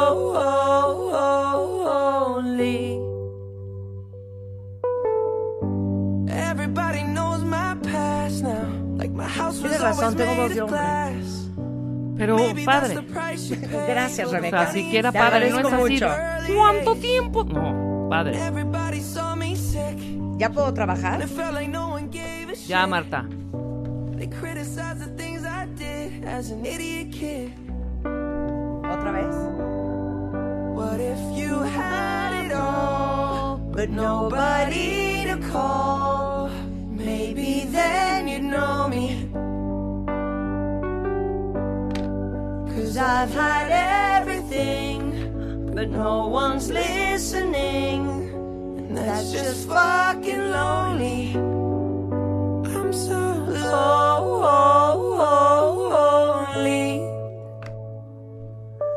Lonely. ¿Todavía no tienes ID de cuenta viente? No. Oh, no. Now? Not yet, yet, yet. Consíguelo en martadebaile.com. Martadebaile.com. Y sé parte de nuestra comunidad de cuentavientes. Marta de Baile 2022. Estamos de regreso. Y estamos donde estés. A ver, cuentavientes, hoy vamos a hablar sobre un tema que sé que algunos papás podría darles a lo mejor hasta pena y en el mejor de los casos probablemente preocupación. Y el tema es cuando los niños mojan la cama o a lo que se llama enuresis nocturna. Y la Secretaría de Salud comparte que el ve- 12% de la población, la Secretaría de Salud comparte que el 12% de la población de entre 5 y 10 años padecen enuresis. En la adolescencia se presenta hasta en un 3% de la población y en un 1% permanece hasta la edad adulta. Y es enuresis nocturna que se refiere a la pérdida involuntaria de orina eh, que presenta un niño de 4 o 5 años de edad, en donde se supone ya debería de alcanzar el control eh, vesical, el cual impide que la orina se escape de la uretra. Entonces, mientras duerme, pues literal se hacen pipí. Y las causas de que los niños mojen la cama eh, pueden también ser físicas, hereditarias, y hoy nos vamos a centrar en las causas emocionales, que es gran parte de los casos. Y por eso invité a Violeta eh, Rivera. Ella es psicóloga de la salud, especialista en psicología en intervención de crisis y urgencias psicológicas, porque me gustaría empezar, Violeta, por lo más básico. ¿Por qué es muy importante que cuando nuestros hijos lleguen a contarnos que algo les da miedo o no les gusta, no le digamos, ay, no pasa nada, ay, aguántate, ay, no llores. Y te lo digo porque yo me hice pipí en la cama hasta los 12 años. Y gracias a Dios mis papás nunca me hicieron sentir mal, nunca me regañaron. Yo creo que confiaban en que un día se me iba a quitar. Y sabes que Violeta, un día se me quitó. ¿Cómo estás, Marta? Yo Bien, muy gracias. contenta nuevamente de estar aquí contigo compartiendo este tema que siempre nos genera como pues mucha angustia como papás, nos hace incluso sentirnos altamente cuestionados, ¿no? ¿Qué estamos haciendo Claro. mal?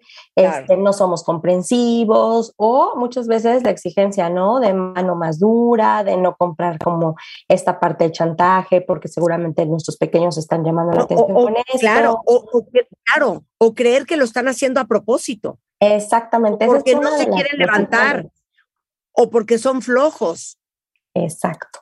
Muchas veces nos dicen, pues déjalo mojado, ¿no? Ya con eso él va a aprender que pues al día siguiente no le va a gustar y, y no es Qué cierto. locura.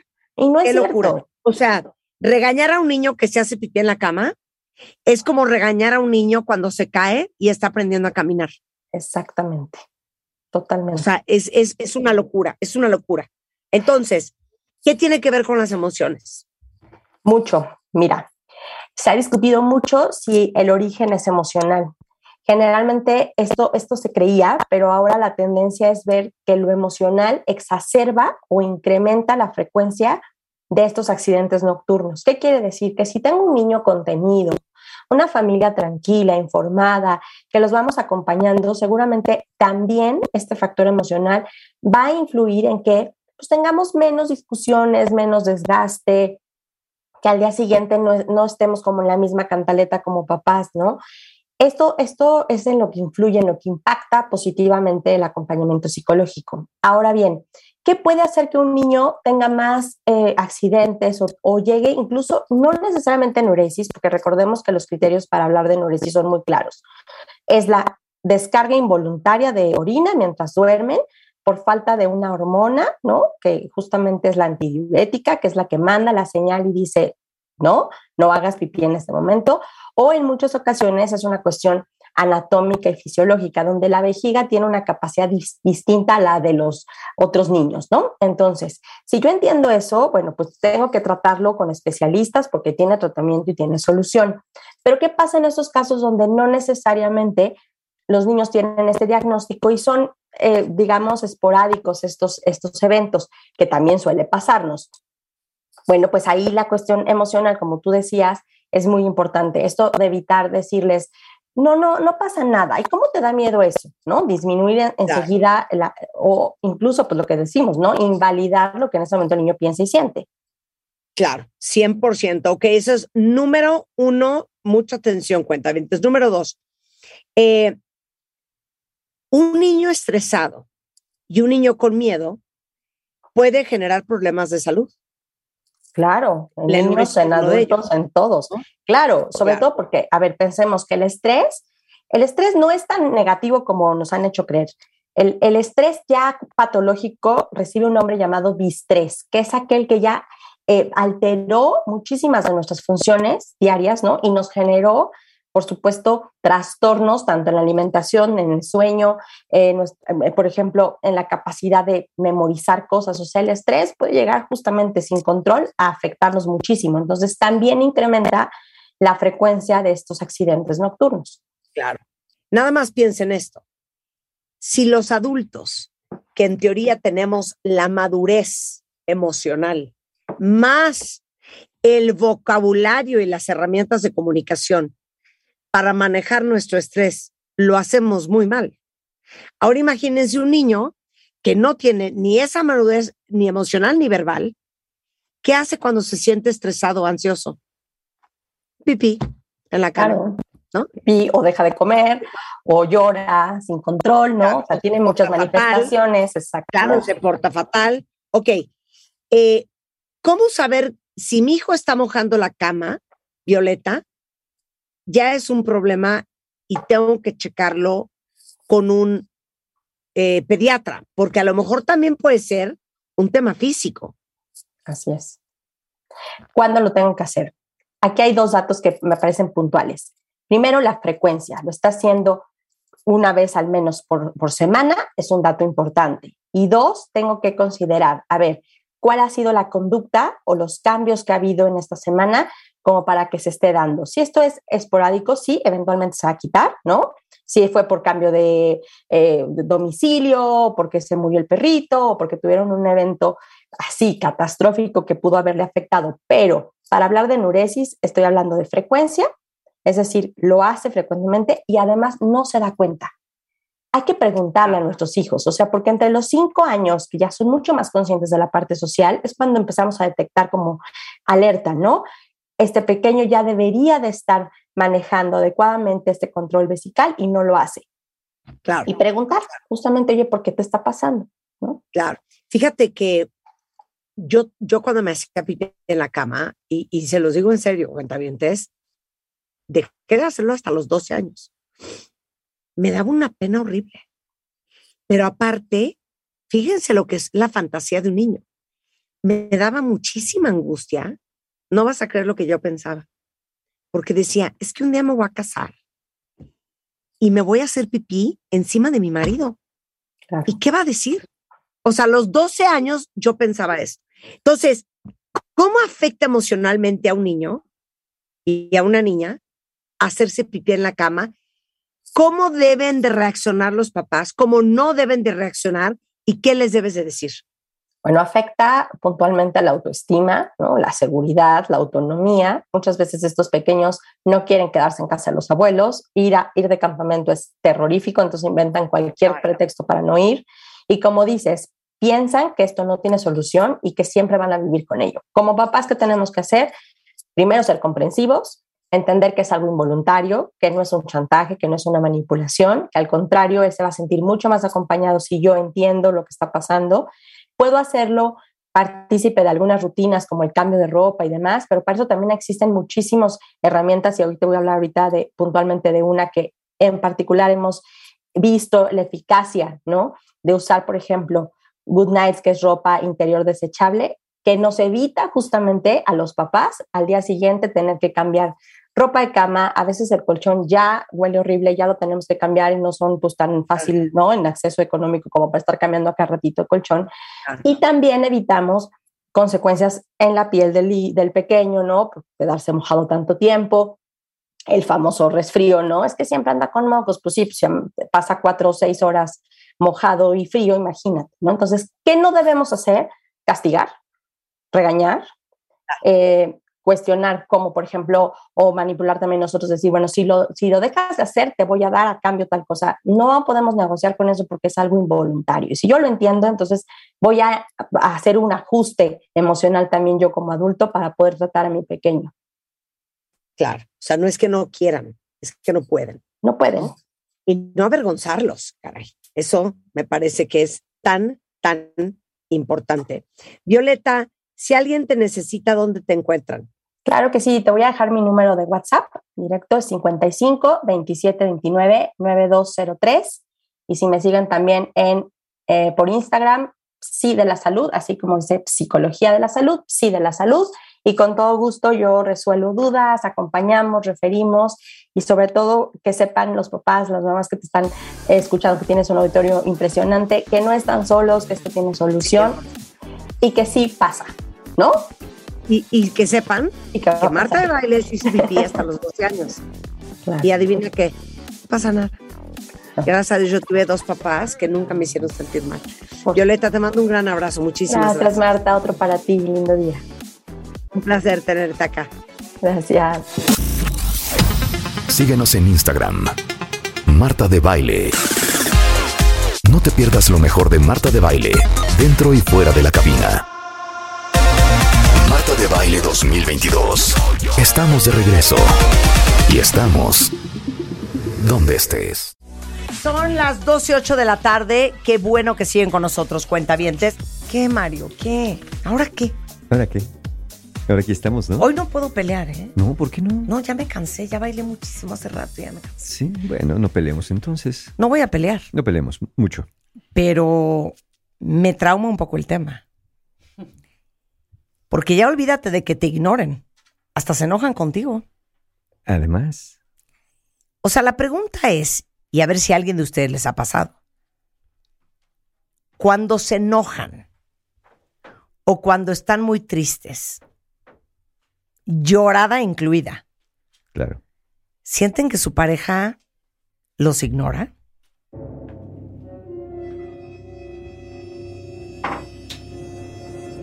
Que tú imagínate, estás enojado, estás enojada, a lo mejor con tu pareja o no, con algo que pasó, y lo que esperarías es que pues tu pareja te dijera, oye, ¿qué te pasó? Cuéntame, te veo mal. Eh, o, o peor aún, ¿no? Estás triste y, y quieres ahí un poco de consuelo. A lo mejor la pareja tuvo que ver o no tuvo que ver porque recibiste una mala noticia o estás preocupado porque viene la virus del mono o lo que sea. Ajá. Y quieres que tu pareja pues se porte empático, empática contigo y te ve pues llorando, gimiendo o de malitas por ahí. Y tú lo que quieres es un poco, pues, ¿con quién vas a platicar si no con tu pareja si vives con él o con ella o compartes con él o con ella? Y resulta que no. Resulta que cuando te enojas, te pones triste, tu pareja mejor se va por otro lado, o si el asunto es con ella y le reclamas, eh, básicamente se puede quedar callado o callada. Que a lo mejor te dice que te dio tu espacio, pero no sabía si eso era lo que necesitabas, tu espacio. Pero digo, pues es que me fui porque te di tu espacio, te vi tan mal que preferí no intervenir. Oye, pues mejor pregúntame si quiero o no quiero. Claro. O a lo mejor, peor todavía, una forma de alejamiento es que te dice, ah, ya vas a empezar. Claro. ¿Cómo les dices tú, Rebeca, a la gente que llora? No, no, no. Lo que pasa es que sí, da vergüenza. ¿Cómo les dices? No llores. No, se los Sáquese. dices más fuerte. No estés llorando. Fuera de aquí. Así, ¿eh? Así. Pero decía, tu pareja va a ser diferente. Pero tu pareja ni siquiera. Sí, sí, sí, sí, es feo, ¿no? ¡Ay, es feo! Y le empiezas ahí, ya vas a empezar, ahora qué traes, y obviamente todo eso lo acompañas de un movimiento de cabeza en señal de desaprobación, o echas los ojos para arriba, y después, pues la persona se aleja o se pone a hacer otra cosa sin esperar realmente una respuesta. Todo indica que tu pareja está ignorando tus emociones por alguna razón. Es que qué horrible, ¿eh? Que estar llorando y que te digan, ¿Ahora qué? ay, ya vas a empezar. Ya vas a empezar. Me muero. O Sí. sea, te lo juro que me muero. ¿eh? Sí, ¿no? Eh, Ahora imagínate me esta, muero. esta actitud de, ¿ahora qué te pasó? ¿Ahora qué? Ah, ¿Ahora qué, ¿Ahora qué te hicieron? O que te digan, sin llorar, nada más sin llorar. Sí, Sin sí. llorar, porfa, sin llorar. El clásico que nos enseñaron desde niños. A ver, llorando no, no arreglas nada. No arreglas nada llorando. Así que deja de llorar y ni estés enojado porque no vas a solucionar nada. Ay, a ver, no. a- aplácate, tranquilízate, componte y dime qué pasó. Porque si no, mira, así yo no puedo. Nada más díganme, porque me- no lo puedo creer, si hay alguien de ustedes allá afuera que alguna pareja les ha dicho, no, no llores. Uy, eso No llores. más, eso. No llores. Y ni te me enojes, ¿eh? Ni te me enojes también le dicen. Claro. Porque mira, yo no tuve la culpa. Tú por andar trabajando en esa empresucha donde te tienen mal pagado, mal pagada, y así que no te vengas a quejar, porque ¿desde cuándo te he dicho? Que renuncies a ese mugroso trabajo. Ahora vienes a llorarme, ahora vienes enojado. No, no, no. Conmigo ni te quejes. El clásico que decimos. Mira, yo te estoy dando un consejo. Si no lo sigues, luego ni te quejes. Porque lo que estamos haciendo indirectamente es poniendo los límites y las barreras para decirle a la persona, sin decírselo directamente, no quiero tener que lidiar con tus emociones. Claro. Y entre paréntesis sería, si estás viendo que no puedo con las mías, por eso las tengo reprimidas, ¿cómo crees que voy a poder con las tuyas si con las mías no tengo la menor idea qué hacer? Pero eso, eso causa un efecto en la otra persona, es decir, en quien aquella persona que está triste, que está enojada, que está en un estado emocional desafortunado, porque lo que está causando, pues, es, es dolor. Por, por eso luego viene el enojo. Por eso viene el enojo de, no, ya ves cómo no me haces caso, no puede ser que me dejes ahí, a ti no te importo. Porque recuerden que cuando hay un dolor, el enojo sale en nuestra defensa, porque la tristeza no espanta a nadie. Entonces el enojo sale a relucir y siempre que una persona está enojada es que algo le dolió y en este caso le duele que le estés ignorando. A ver, ¿por qué duele tanto? Porque parece obvio, pero siempre hay que decirlo. Mira, por principio de cuentas, esa persona que te estaría ignorando en este caso no es un cualquier otro. Es la persona que se supone te ama, que te conoce muy bien y que quiere tu bienestar en momentos buenos y en momentos no tan buenos. Entonces, como la de la persona que esperas más es la que menos te da, pues sí te sientes un poco traicionado o traicionada y sientes algo de abandono. Otra posibilidad por la que duela es que a diferencia de una discusión directa, ¿no? Porque en una discusión decimos, mira, a mí no me gustó cómo me contestaste, este, a mí eh, eh, me prometiste eso y no me lo cumpliste. En una discusión directa existe la posibilidad de arreglar y de decir lo que se siente. Cuando ignoramos a la pareja, la información se corta. Y entonces, si ya de por sí traemos un problema encima, el que se corte la comunicación, pues evidentemente no va a ayudar a la solución del problema, ¿no? Entonces, eh, eh, viene a nuestra cabeza una serie de preguntas, pero, pero ¿qué le hice? ¿Pero qué le dije? ¿Ahora qué le pasa? ¿Por qué ya no me quiere? ¿Por qué no le importo? ¿No? Parezco un mueble en esta casa no puedo, no puedo expresar mis sentimientos porque la, persona, claro, es candil, pero bien que anda consolando a sus amigos, bien que anda con sus amigas cuando tienen problemas, me anda contando, ay, fíjate que mi amiga me contó, con ellos sí, pero no puedo ser yo porque es candil de la calle y oscuridad de la casa. Todo eso te genera mucha confusión. Mira, finalmente el estar con tus emociones eh, y sentimientos desbordados, pues es, es complicado. Pero además, al estar en compañía de otra persona que se supone que no dejarte, debería dejarte así, pues se complica. Sería menos doloroso estar tú solo, tú sola, llorando, enojado, que estar con alguien y hacer como que nadie está allí, como que eres transparente, como que fueras invisible y tus emociones no importaran. Eso genera mucha confusión y obviamente soledad.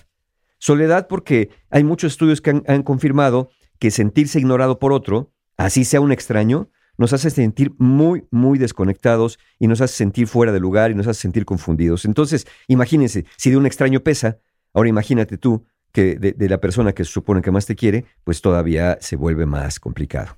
Porque no hay nada más horrendo, en el caso que sea, ¿eh?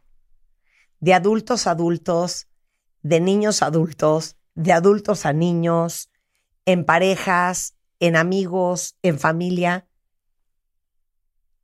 que invaliden o ignoren tus emociones. Sí, sí, totalmente. Y mira, a, veces, digo, llegaremos a ese punto, pero a veces no es por malignidad. De verdad es que a veces las personas no saben qué hacer con las emociones. Claro. No saben si consolar, si decir, si no decir. Ahora, también vamos para el otro lado, ¿no? Hay que ser un poco justos. La pregunta es, ¿hay personas más sensibles que otras a que los ignoren? Obviamente a nadie le gusta, ¿no? Particularmente cuando uno siente que necesita atención. Pero si la relación es importante, no hay nadie a que no le importe ser ignorado. Pero lo tienen más complicado, a las que les pega más que los ignoren, son las personas que traen un estilo de apego ansioso. Porque entonces el que me ignoren se prenden las señales de alarma de ya no me quiere, me va a abandonar, esta relación ya no le importa. Se les pega más a las personas que tienen problemas con la autoestima. Si de por sí la persona de baja autoestima no, no se siente digna de que le hagan caso, pues cuando no le hacen caso, se confirma su peor temor. Claro, a nadie le importo y estoy muy solo. Claro. Si ya has tenido un historial de rupturas, también te pica más porque pues, si ya viste que aquellas empezaron más o menos por ahí, por un alejamiento emocional, esto te puede también decir, híjole, creo que ya está pasando de nuevo y esto se va a acabar. Y también te afecta mucho si padeciste esto en la infancia. Si cuando tus papás se enojaban contigo, te dejaban de hablar, te mandaban para el rincón, te daban el famoso time out, el tiempo fuera, pero te lo echaban una semana porque en una semana parecías fantasma por la casa, no existías para nadie y a veces hasta tus hermanos le decían, y pobre el que le habla a su hermana, pobre el que le habla a su hermana porque está castigado, nadie le habla porque en esta Eh, casa no queremos majaderos y el que le hable también va a ser no, castigado. cállate, Mario. Bueno, bueno, pues, y te estoy contando cosas que puedo contar, pero son cosas que, que suelen pasar y que se saben en la terapia a veces. Entonces, cualquier, cualquier silencio, cualquier alejamiento en un momento de desborde emocional, pues la persona lo puede percibir como abandono o, o como desamor en el peor de los casos. Ahora, ¿es cierto aquello que dice la canción que odio quiero más que indiferencia? Bueno, la idea es que ni odio ni indiferencia, ¿no? La mejor sería amor y comunicación y la voluntad de apoyar al otro. Eh, no, no se trata de, bueno, pues entonces para, te voy a hacer caso, pero te vas a aguantar. No, tampoco ese es el, el camino por ahí.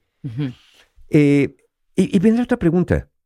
Bueno, entonces, si ignorar duele tanto, si la otra persona sí me quiere porque dice que me quiere, nomás que yo siento que no le importo, ¿por qué me ignora? ¿Por qué me ignora cuando me ve con las emociones de fuera? ¿Por qué me ignora cuando me ve triste? ¿Por qué me ignora cuando me ve enojado? ¿Por qué hasta se pone defensivo y, y ya me, me quiere callar en ese ejemplo que ponía Rebe en un momento? Bueno, pues, la causa más común, y como dije, no siempre es una malignidad de cállate porque me molestas. La causa más común es que a ciertas personas que así lo aprendieron en la infancia, les incomoda la expresión emocional, pero no la tuya, la propia. Y entonces, cuando tú te pones así, se ven reflejados allí y no saben qué hacer. Les da miedo desde el contagio de las emociones y entonces rápidamente, rápidamente tratan de recomponerte para que no les vayas ahí a despertar eh, la sombra que traen adentro. Y fíjense, hay otra razón en esto. Imagínense ustedes una persona que de niño o de niña le dijeron, ni me llores porque vas a llorar, te voy a dar motivos para llorar. ¿Quieres llorar de verdad? Te voy a dar motivos, porque este no es motivo para llorar. Llora cuando me muera, llora cuando nos quedemos en la calle, en fin, ese tipo de mensajes.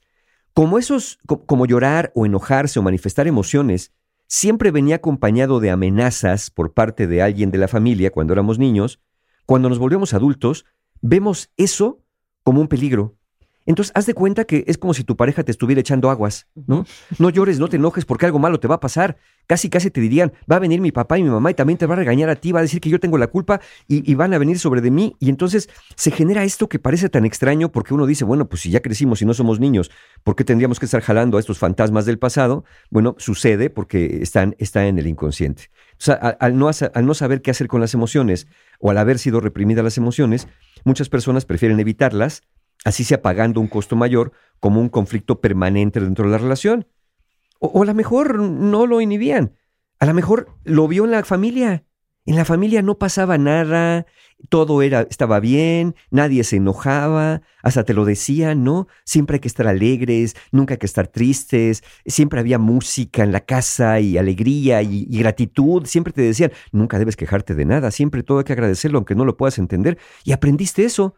Entonces, cuando, como vienen las emociones naturales, frustración, enojo, miedo, y, y no te enseñaron a manejarlas porque todo te enseñaron que era color de rosa y así te pusieron unos lentes, pues lo mejor es hacer lo que hacía tu familia, hacer como que no existen, hacer como que no se ven. Y aunque racionalmente te puedas dar cuenta que esto no es bueno, emocionalmente tendemos a replicar lo que aprendimos, aunque te des cuenta que no soluciona nada. Y por último, quizá, puede ser que esto, no es imposible, que sea una estrategia inmadura Ajá. para autorregular las propias emociones. O sea, A veces para no explotar, las personas prefieren tomar distancia de lo que les altera. Entonces, como te veo llorando, mejor me voy. Como te veo enojada, mejor me voy. Porque ya siento que yo me estoy empezando a hervir por dentro. Y si me pongo a hervir por dentro, como no sé cómo regular mis emociones, pues entonces, para evitar una catástrofe mayor, me voy. La intención no es mala. Lo malo es que te vas sin decirlo. Lo malo es que te vas como dejando a la persona con sus emociones ahí nada más sueltas y, y haces parecer que realmente es una forma de evadir en lugar de decirle, mira, cuando te pones a llorar o te enojas, la verdad no sé cómo manejar esto. No sé, Claro, soy claro. incompetente. pero te voy a hablar del tema del manejo de las emociones. A ver, venga. Hace poco que entrevisté a Ryan Reynolds, que es un gran actor de Hollywood. En su última película que se llamaba The Adam Project, dice una frase que nunca se me va a olvidar y la toqué con él y me dijo que es algo que él vivió porque tenía una relación muy complicada con su papá. Mm. Es más fácil enojarte que aceptar que estás triste. Claro, totalmente. ¿No está súper Sí, lindo? Sí, Entonces, mucha gente se enoja o tiene estas reacciones de huida o de ignorar porque los abruma demasiado la emoción del otro sí. o la tristeza del otro. Y, y recuerden, cuentavientes, como bien lo dice Marta, cada emoción nos muestra algo. Y el enojo nos muestra lo que duele. Y como algo me duele, me pone triste, y entonces, como dije hace un momento, ni el miedo ni la tristeza asustan a nadie. Al contrario. Entonces el enojo sale en nuestra defensa y por eso a veces reaccionamos de esa manera. Nos, sentimos tan incómodos con la expresión emocional del otro y entonces trato de aplacar a la otra persona eh, como una forma de regular mis emociones. Es decir, que nadie llore, que nadie se enoje, porque entonces yo me voy a enojar o yo me voy a poner triste y yo no sé qué hacer con eso. Sí, pero también, perdón, Mario, o sea, también por eso, muy bien, hay que trabajarlo. O sea, uno no adivina. Si tú me gritas y me dices, lárgate de aquí, ya no soporto tus gritos, lo primero que voy a pensar es, ¿qué le pasa a este pelado? Y no decir, pobrecito, está triste. Absolutamente. Trae un profundo dolor que debe de trabajar. No, hombre. Sí. O sea, trabájense también un poquito. Sí, sí, no, para que puedan decir, mira, la verdad, no, no es que esté enojado contigo, es que Me cuando siento te pones muy así, triste. me pongo muy mal, no sé qué hacer con esto y me, me hace- me entra como un cortocircuito emocional Y entonces empiezo como con cortocircuito a echar chispas por todas partes, Claro. lo cual no quiere decir que, ah, bueno, entonces como, como está así Claro. porque su infancia, ya, ya me aguanto, no. Dile, ok, le contestas, ok, yo entiendo eso, pero haz algo con eso, ¿no? O, o qué, o vamos a vivir así. Claro. Porque mira, podemos vivir así o podemos arreglarlo. Tú dices. ¿qué quieres hacer? Bien, ¿Vivimos claro. así o lo arreglamos? Muy y bien. eso yo no lo puedo arreglar por ti.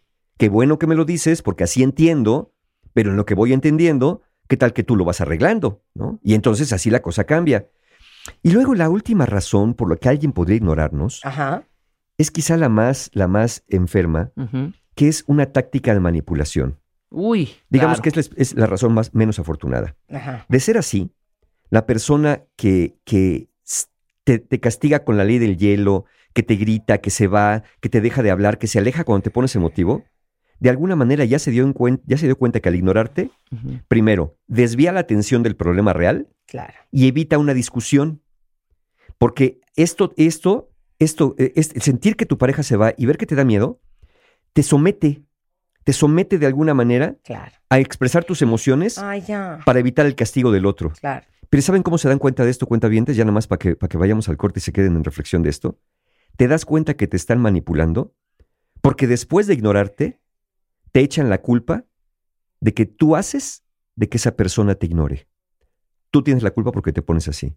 Tú tienes la culpa porque te actúas como loca, porque actúas como loco. Pues es que ¿quién te entiende? De todo te enojas, de todo lloras, todo te pasa. Yo ya no sé qué hacer. Yo, yo, yo, sí, yo soy paciente con otros porque otros no son como tú. Tú estás mal. Ahí te das cuenta que está la manipulación. Entonces, habría que tener cuidado con esa razón porque alguien quizá está sacando provecho de darse cuenta que ignorarte funciona. Que funciona. Qué horrendo lo que acabas de contar. Ya sé.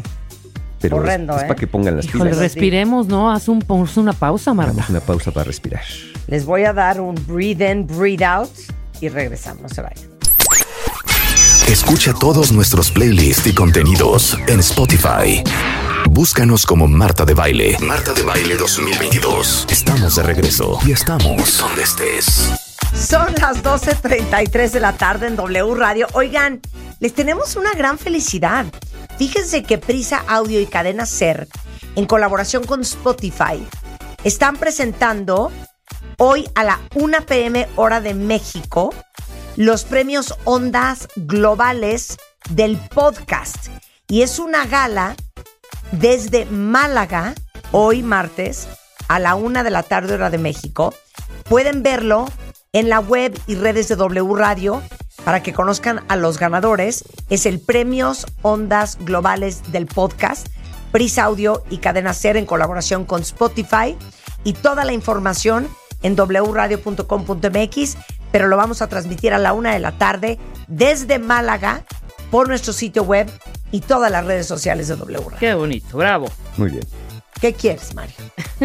¿Ahora qué? ¿Ahora qué? ¿Sabes ver. un día deberíamos echarnos un zafarrancho? Un quien vive, Marta, se ¿Quién dice. vive? Un quien vive. No, no, un quien vive agresivo. Infernal. Que acabemos en divorcio. Sí, que acabemos en, en, en, en- en patadas voladoras. Divorcio, abandono de hogar y, y- y- y arrancarnos a los niños, este, a ver quién se los queda primero. Bueno, Mm. a ver, acá, acá hablamos de esto. ¿Qué hacer cuando, cuando de alguna manera tu pareja sientes que te ignora, cuando muestras emociones como enojo, tristeza o cualquier otra emoción y sientes que tu pareja nomás no conecta? Y, en algo que, que nos quedamos ahorita, siempre puede haber la pregunta, oye Mario, pero, pero no podrá ser señal de que realmente no me quiere o ya no le importo? Mira, no es imposible. Pero si fuera eso, deberías tener otras señales y no solamente que te ignore cuando entras en un estado de desborde emocional. Si dentro de la relación te das cuenta, por ejemplo, cuando te enfermas o tienes un apuro, que también te da la espalda, bueno, entonces sí ya no es buena señal. Pero ojo con esto, ¿eh? Una advertencia. Hay personas que dicen, mi pareja me ignora porque no, la pareja no hace lo que ellos quieren. Mi pareja me ignora porque no me insiste para preguntarme qué tengo. Y entonces me pregunta siete veces y como yo le digo, pues nada, nada, nada, no me sigue preguntando, entonces no le importa no. A ver, eso no es que te ignoren, ¿eh? Eso es que estás jugando un juego extraño por ahí, eh, casi, casi de a ver cuánto aguanta y lo estoy poniendo a prueba para ver si, si, si resiste y me quiere de verdad. Nunca pongan a prueba su relación porque en una de esas De tanto brincar en la silla, la silla se acaba rompiendo. Pero, pero si sí, si sí, eh, este, este ignorarte se ve acompañado de otras actitudes en otros contextos donde también te está haciendo sentir así, pues sí pudiera ser una señal. Ok. Ahora, Ahora. dirá alguien, bueno, ya entendí, ya entendí ¿Y que a lo mejor eso lo aprendió en la infancia, Sí, sí, sí. pero me sigue molestando. Claro. O sea, que me aguanto ya porque entendí que, que no lo hace de mala persona, lo hace porque así lo aprendió, ya me aguanto. Mira, claro que te va a seguir molestando que te ignore. ¿Por qué? Porque pues eso a todo el mundo molesta, o la mayoría de las personas molesta que nos ignoren. Pero eh, cuando sientas que estás en un estado de mayor equilibrio emocional, ahí es donde conviene, deberías hablar con tu pareja de cómo te hace sentir lo que hace, no al momento que estás en el enojo o en el llanto. Porque poco ayuda el que en ese momento ves cómo me ignoras, ves cómo no te importo, y entonces ya me tienes harto, que siempre que estoy así te pones y te la largas y me dejas. En ese momento no es buena idea. No quiere decir que se queden callados. Deja que pase el desborde emocional y en lugar de decirle, tú nunca me escuchas o tú siempre me ignoras, mira, mejor dale ejemplos concretos de las veces más recientes Ajá. donde ha pasado eso. Dile qué esperabas o necesitabas en vez de lo que está haciendo. Si lo que está haciendo ya lo hace, ya lo sabe. Pero dile qué necesitaba. Yo necesitaba que te hubieras acercado a escucharme. Yo necesitaba que cuando me viste llorando, en lugar de regañarme, me preguntaras qué tengo. Y, cuando te dije qué tenía, lejos de decirme, pues tú te lo buscaste, hubiera esperado un poquito más de empatía de tu parte. Eh, Es que hay que saber pedir también, cuentavientes. Yo no sé por qué en algún momento Asociamos el- la cantidad de amor que tiene alguien por nosotros con su capacidad de leernos la mente. ¿no? Los poderes extrasensoriales no son prueba de amor. Primero, porque no los ves todos los días y segundo, porque nunca resultan ser así. Entonces, lo mejor es hablar. Trata de dejar abandonar la idea que tu pareja adivine qué tienes, porque en este de, pues si me quiere debería saberlo, eh, pues ahí te vas a quedar. Ahora, ya sé que me, ya me están diciendo, pero es que ya se lo he dicho, Mario, pero sigue igual. Ah, bueno, entonces, si sí, vamos con lo siguiente. Si ya se lo has dicho, que no te gusta que te ignore, que no te gusta que te dé la espalda, que quieres que te haga caso, que quieres que te escuche, y ya se lo dijiste y no lo hace, y capaz que hasta te dijo que lo iba a hacer y no lo hace, ok, pregúntate si cuando se lo has dicho, has estado en este estado que mencioné de equilibrio emocional, o se lo has dicho con lágrimas y mocos desbordados, o a gritos y jaloneos. Ahora, si de verdad, de verdad, de verdad, ya se lo has dicho, así después de que pasó el episodio, al otro día en la mañana el desayuno, oye, mira, este, pásame la mantequilla para los hotcakes. Oye, mira, ya así de cuates, ¿no? Mira, la verdad es que sí siento bien feo cuando tú te pones así, que me ignoras. Así, así de tranquilín, si ya se lo dijiste así y tu pareja no cambia, tienes al menos un par de caminos. Uno, pues adaptarte a esa forma de ser, porque pues así es el modelito, siempre que así quieras tú y que te sea posible. O el segundo camino, replantearte tu permanencia en esa relación. Porque si una persona no reconoce que lo que está haciendo afecta al otro, o aún reconociéndolo, no hace algo para cambiarlo, o aún haciendo algo para cambiarlo, no le alcanza ni la terapia, pues sí tendrías que replantearte tu permanencia en esa relación, porque quiere decir que, que así va a seguir, al menos por un tiempo. En ambos casos, ya si se te quieres adaptar si así lo decides, o replantearte tu permanencia en la relación, lo ideal, lo ideal, para que no andes en relaciones intermitentes o recayendo en chantajes emocionales, evidentemente es que fortalezcas tu autoestima, porque con ambas decisiones, la de adaptarte o de replantearte tu permanencia, vas a necesitar de una autoestima muy sólida.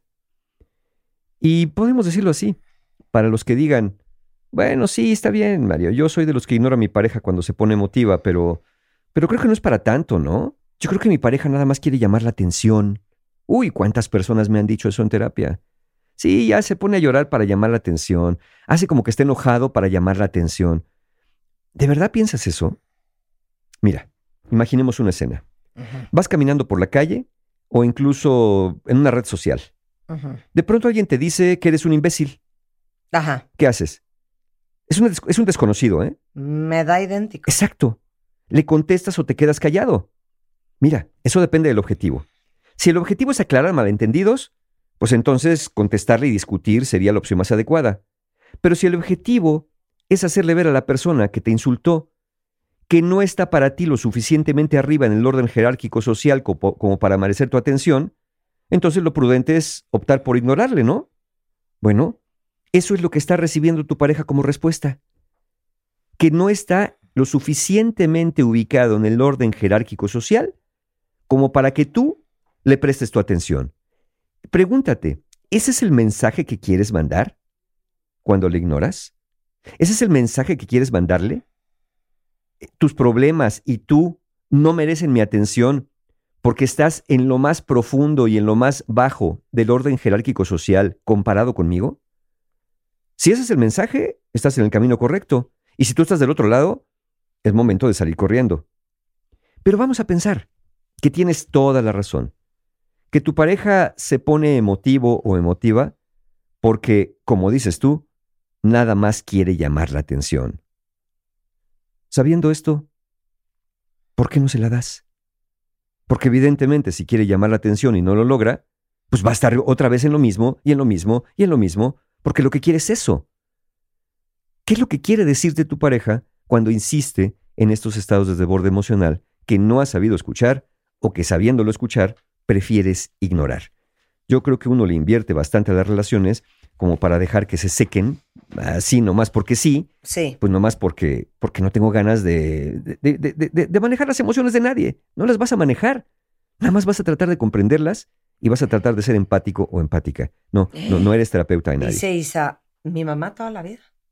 Por ejemplo, vean eso. Oye, que tu mamá, olvídate de que, de que reconozca tus emociones, que no te contenga.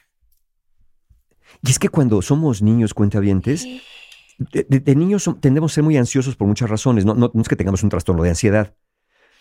Pero cuando nuestros padres no son capaces de metabolizar nuestra ansiedad, sea en llanto, sea en enojo, sea en la expresión emocional que sea, lo que hacen es devolvernos nuestras emociones multiplicadas.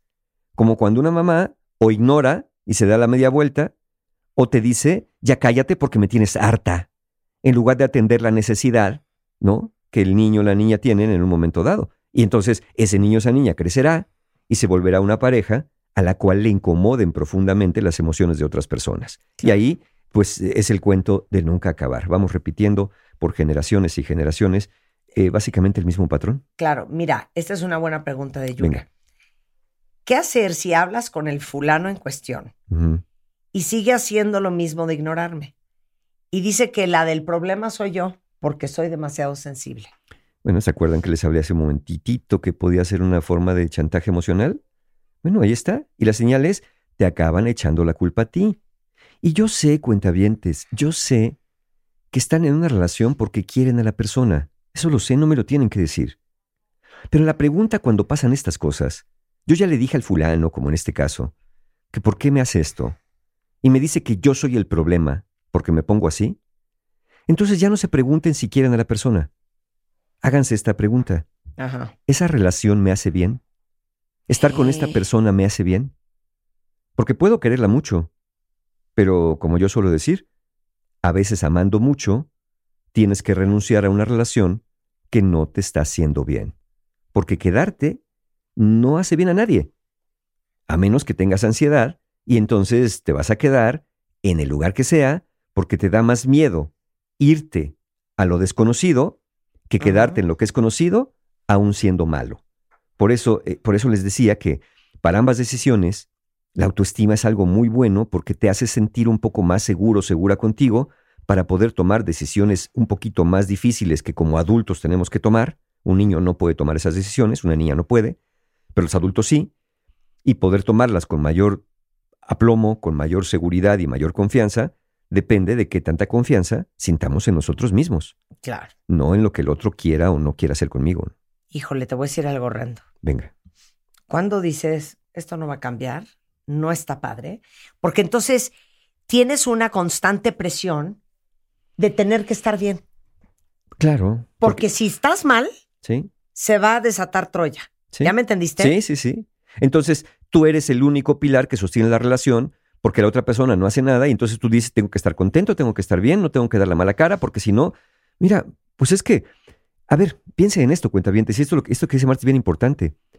Si hay una pared en su casa que lo único que la mantiene en pie es que ustedes la están sosteniendo con sus manos, esa pared de todos modos se va a caer, ¿eh? Y un día les va a caer encima. Aquí lo que interesa cuando construimos una relación es que sea tan sólida que yo pueda moverme y no se me venga abajo. Pero si una pared depende de que yo todo el tiempo esté con mis manos apoyando mi cuerpo para que la pared no se caiga, esa pared de todos modos se va a caer. Nada más que la estás sosteniendo con pinzas y con hilos porque tienen mucho miedo que se les venga abajo. Pero insisto, en cualquier viento, en cualquier movimiento inusual se va a caer y con ustedes ahí les va a caer todo el tabiquerío encima. Nada más pregúntense si quieren estar ahí cuando la relación se desmorone o mejor quieren ir tomando fortaleza, no para seguirla agarrando, sino para agarrar camino. En caso dado de que ya a su pareja le hayan dicho, ya le hayan hecho. Hay personas que me preguntan, Mario, ¿cómo- ¿cómo, cómo saber cuándo es el momento de, de que la relación ya, ya no está Ya, jalando? ya no da. Pues yo digo, cuando ya hiciste prácticamente de todo y la otra persona te sigue diciendo que sí y no cambia, o ni te dice que sí y simplemente no cambia. Luego, entonces, ¿qué va a proceder? Pues, eh, ¿Qué hacemos? ¿Para dónde jalamos? pues la, idea es que tienen que tomar una decisión. La cuestión Es es, que, que, es que, perdón que regrese al mismo punto. sí, Es que me preocupa porque entonces, si no quieres terminar la relación por X o Y razones, vas a acabar sintiéndote presionada a siempre estar bien. Exacto. Porque si no estás bien, sabes que se va a armar el zafarrancho. Y si se va a armar el zafarrancho, pues de todos modos se va a armar. Y a veces que se arme el zafarrancho, al menos como dije, una discusión directa ya nos da claridad y ya podemos hablar. Pero en esto de estarme ignorando y te vas y vienes y no me haces caso y me, y me volteas la tortilla, pues difícilmente algo se va a poder solucionar ahí porque, pues, eh, a ver, cuenta bien, si hablando cuesta trabajo solucionar problemas, imagínense jugando a la mímica, a la divina mesta, al, este, a ver si sabes qué estoy sintiendo o a si me quieres deberías saberlo, pues entonces es garantía de que se van a echar eh, varios años por ahí en una confusión tremenda, en una insatisfacción muy grande, cuando ya podrían estar pensando mejor en trabajar en ustedes, ¿no? Para que en una futura relación o en esta misma, en el futuro, las cosas pudieran ser diferentes. Pero para eso, pues hay que dejar de pensar en el otro y hay que pensar qué voy a hacer yo, no cómo le voy a hacer para que mi pareja cambie, porque para que una persona cambie, el único requisito que se necesita es que quiera cambiar. Ok, bueno.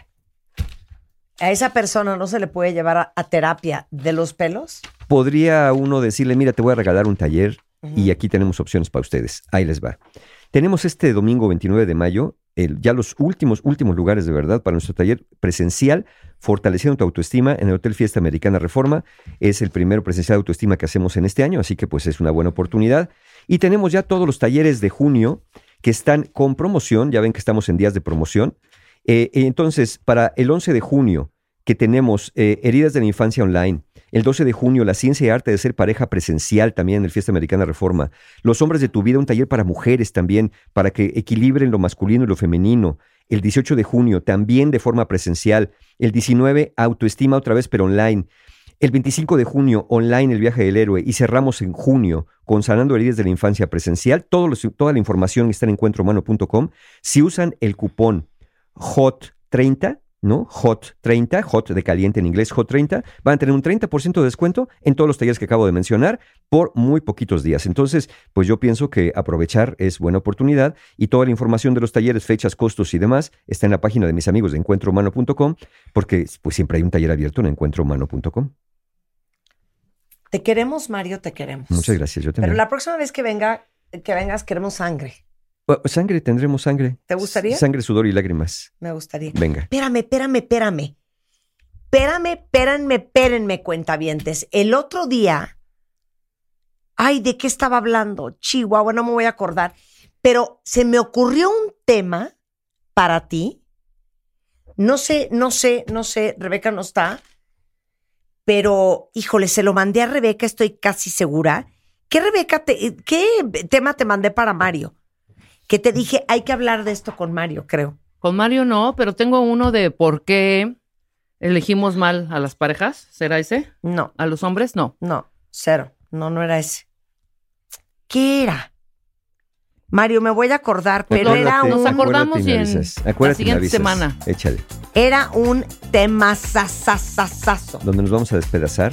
donde iba a estar súper interesante y súper divertido. Órale.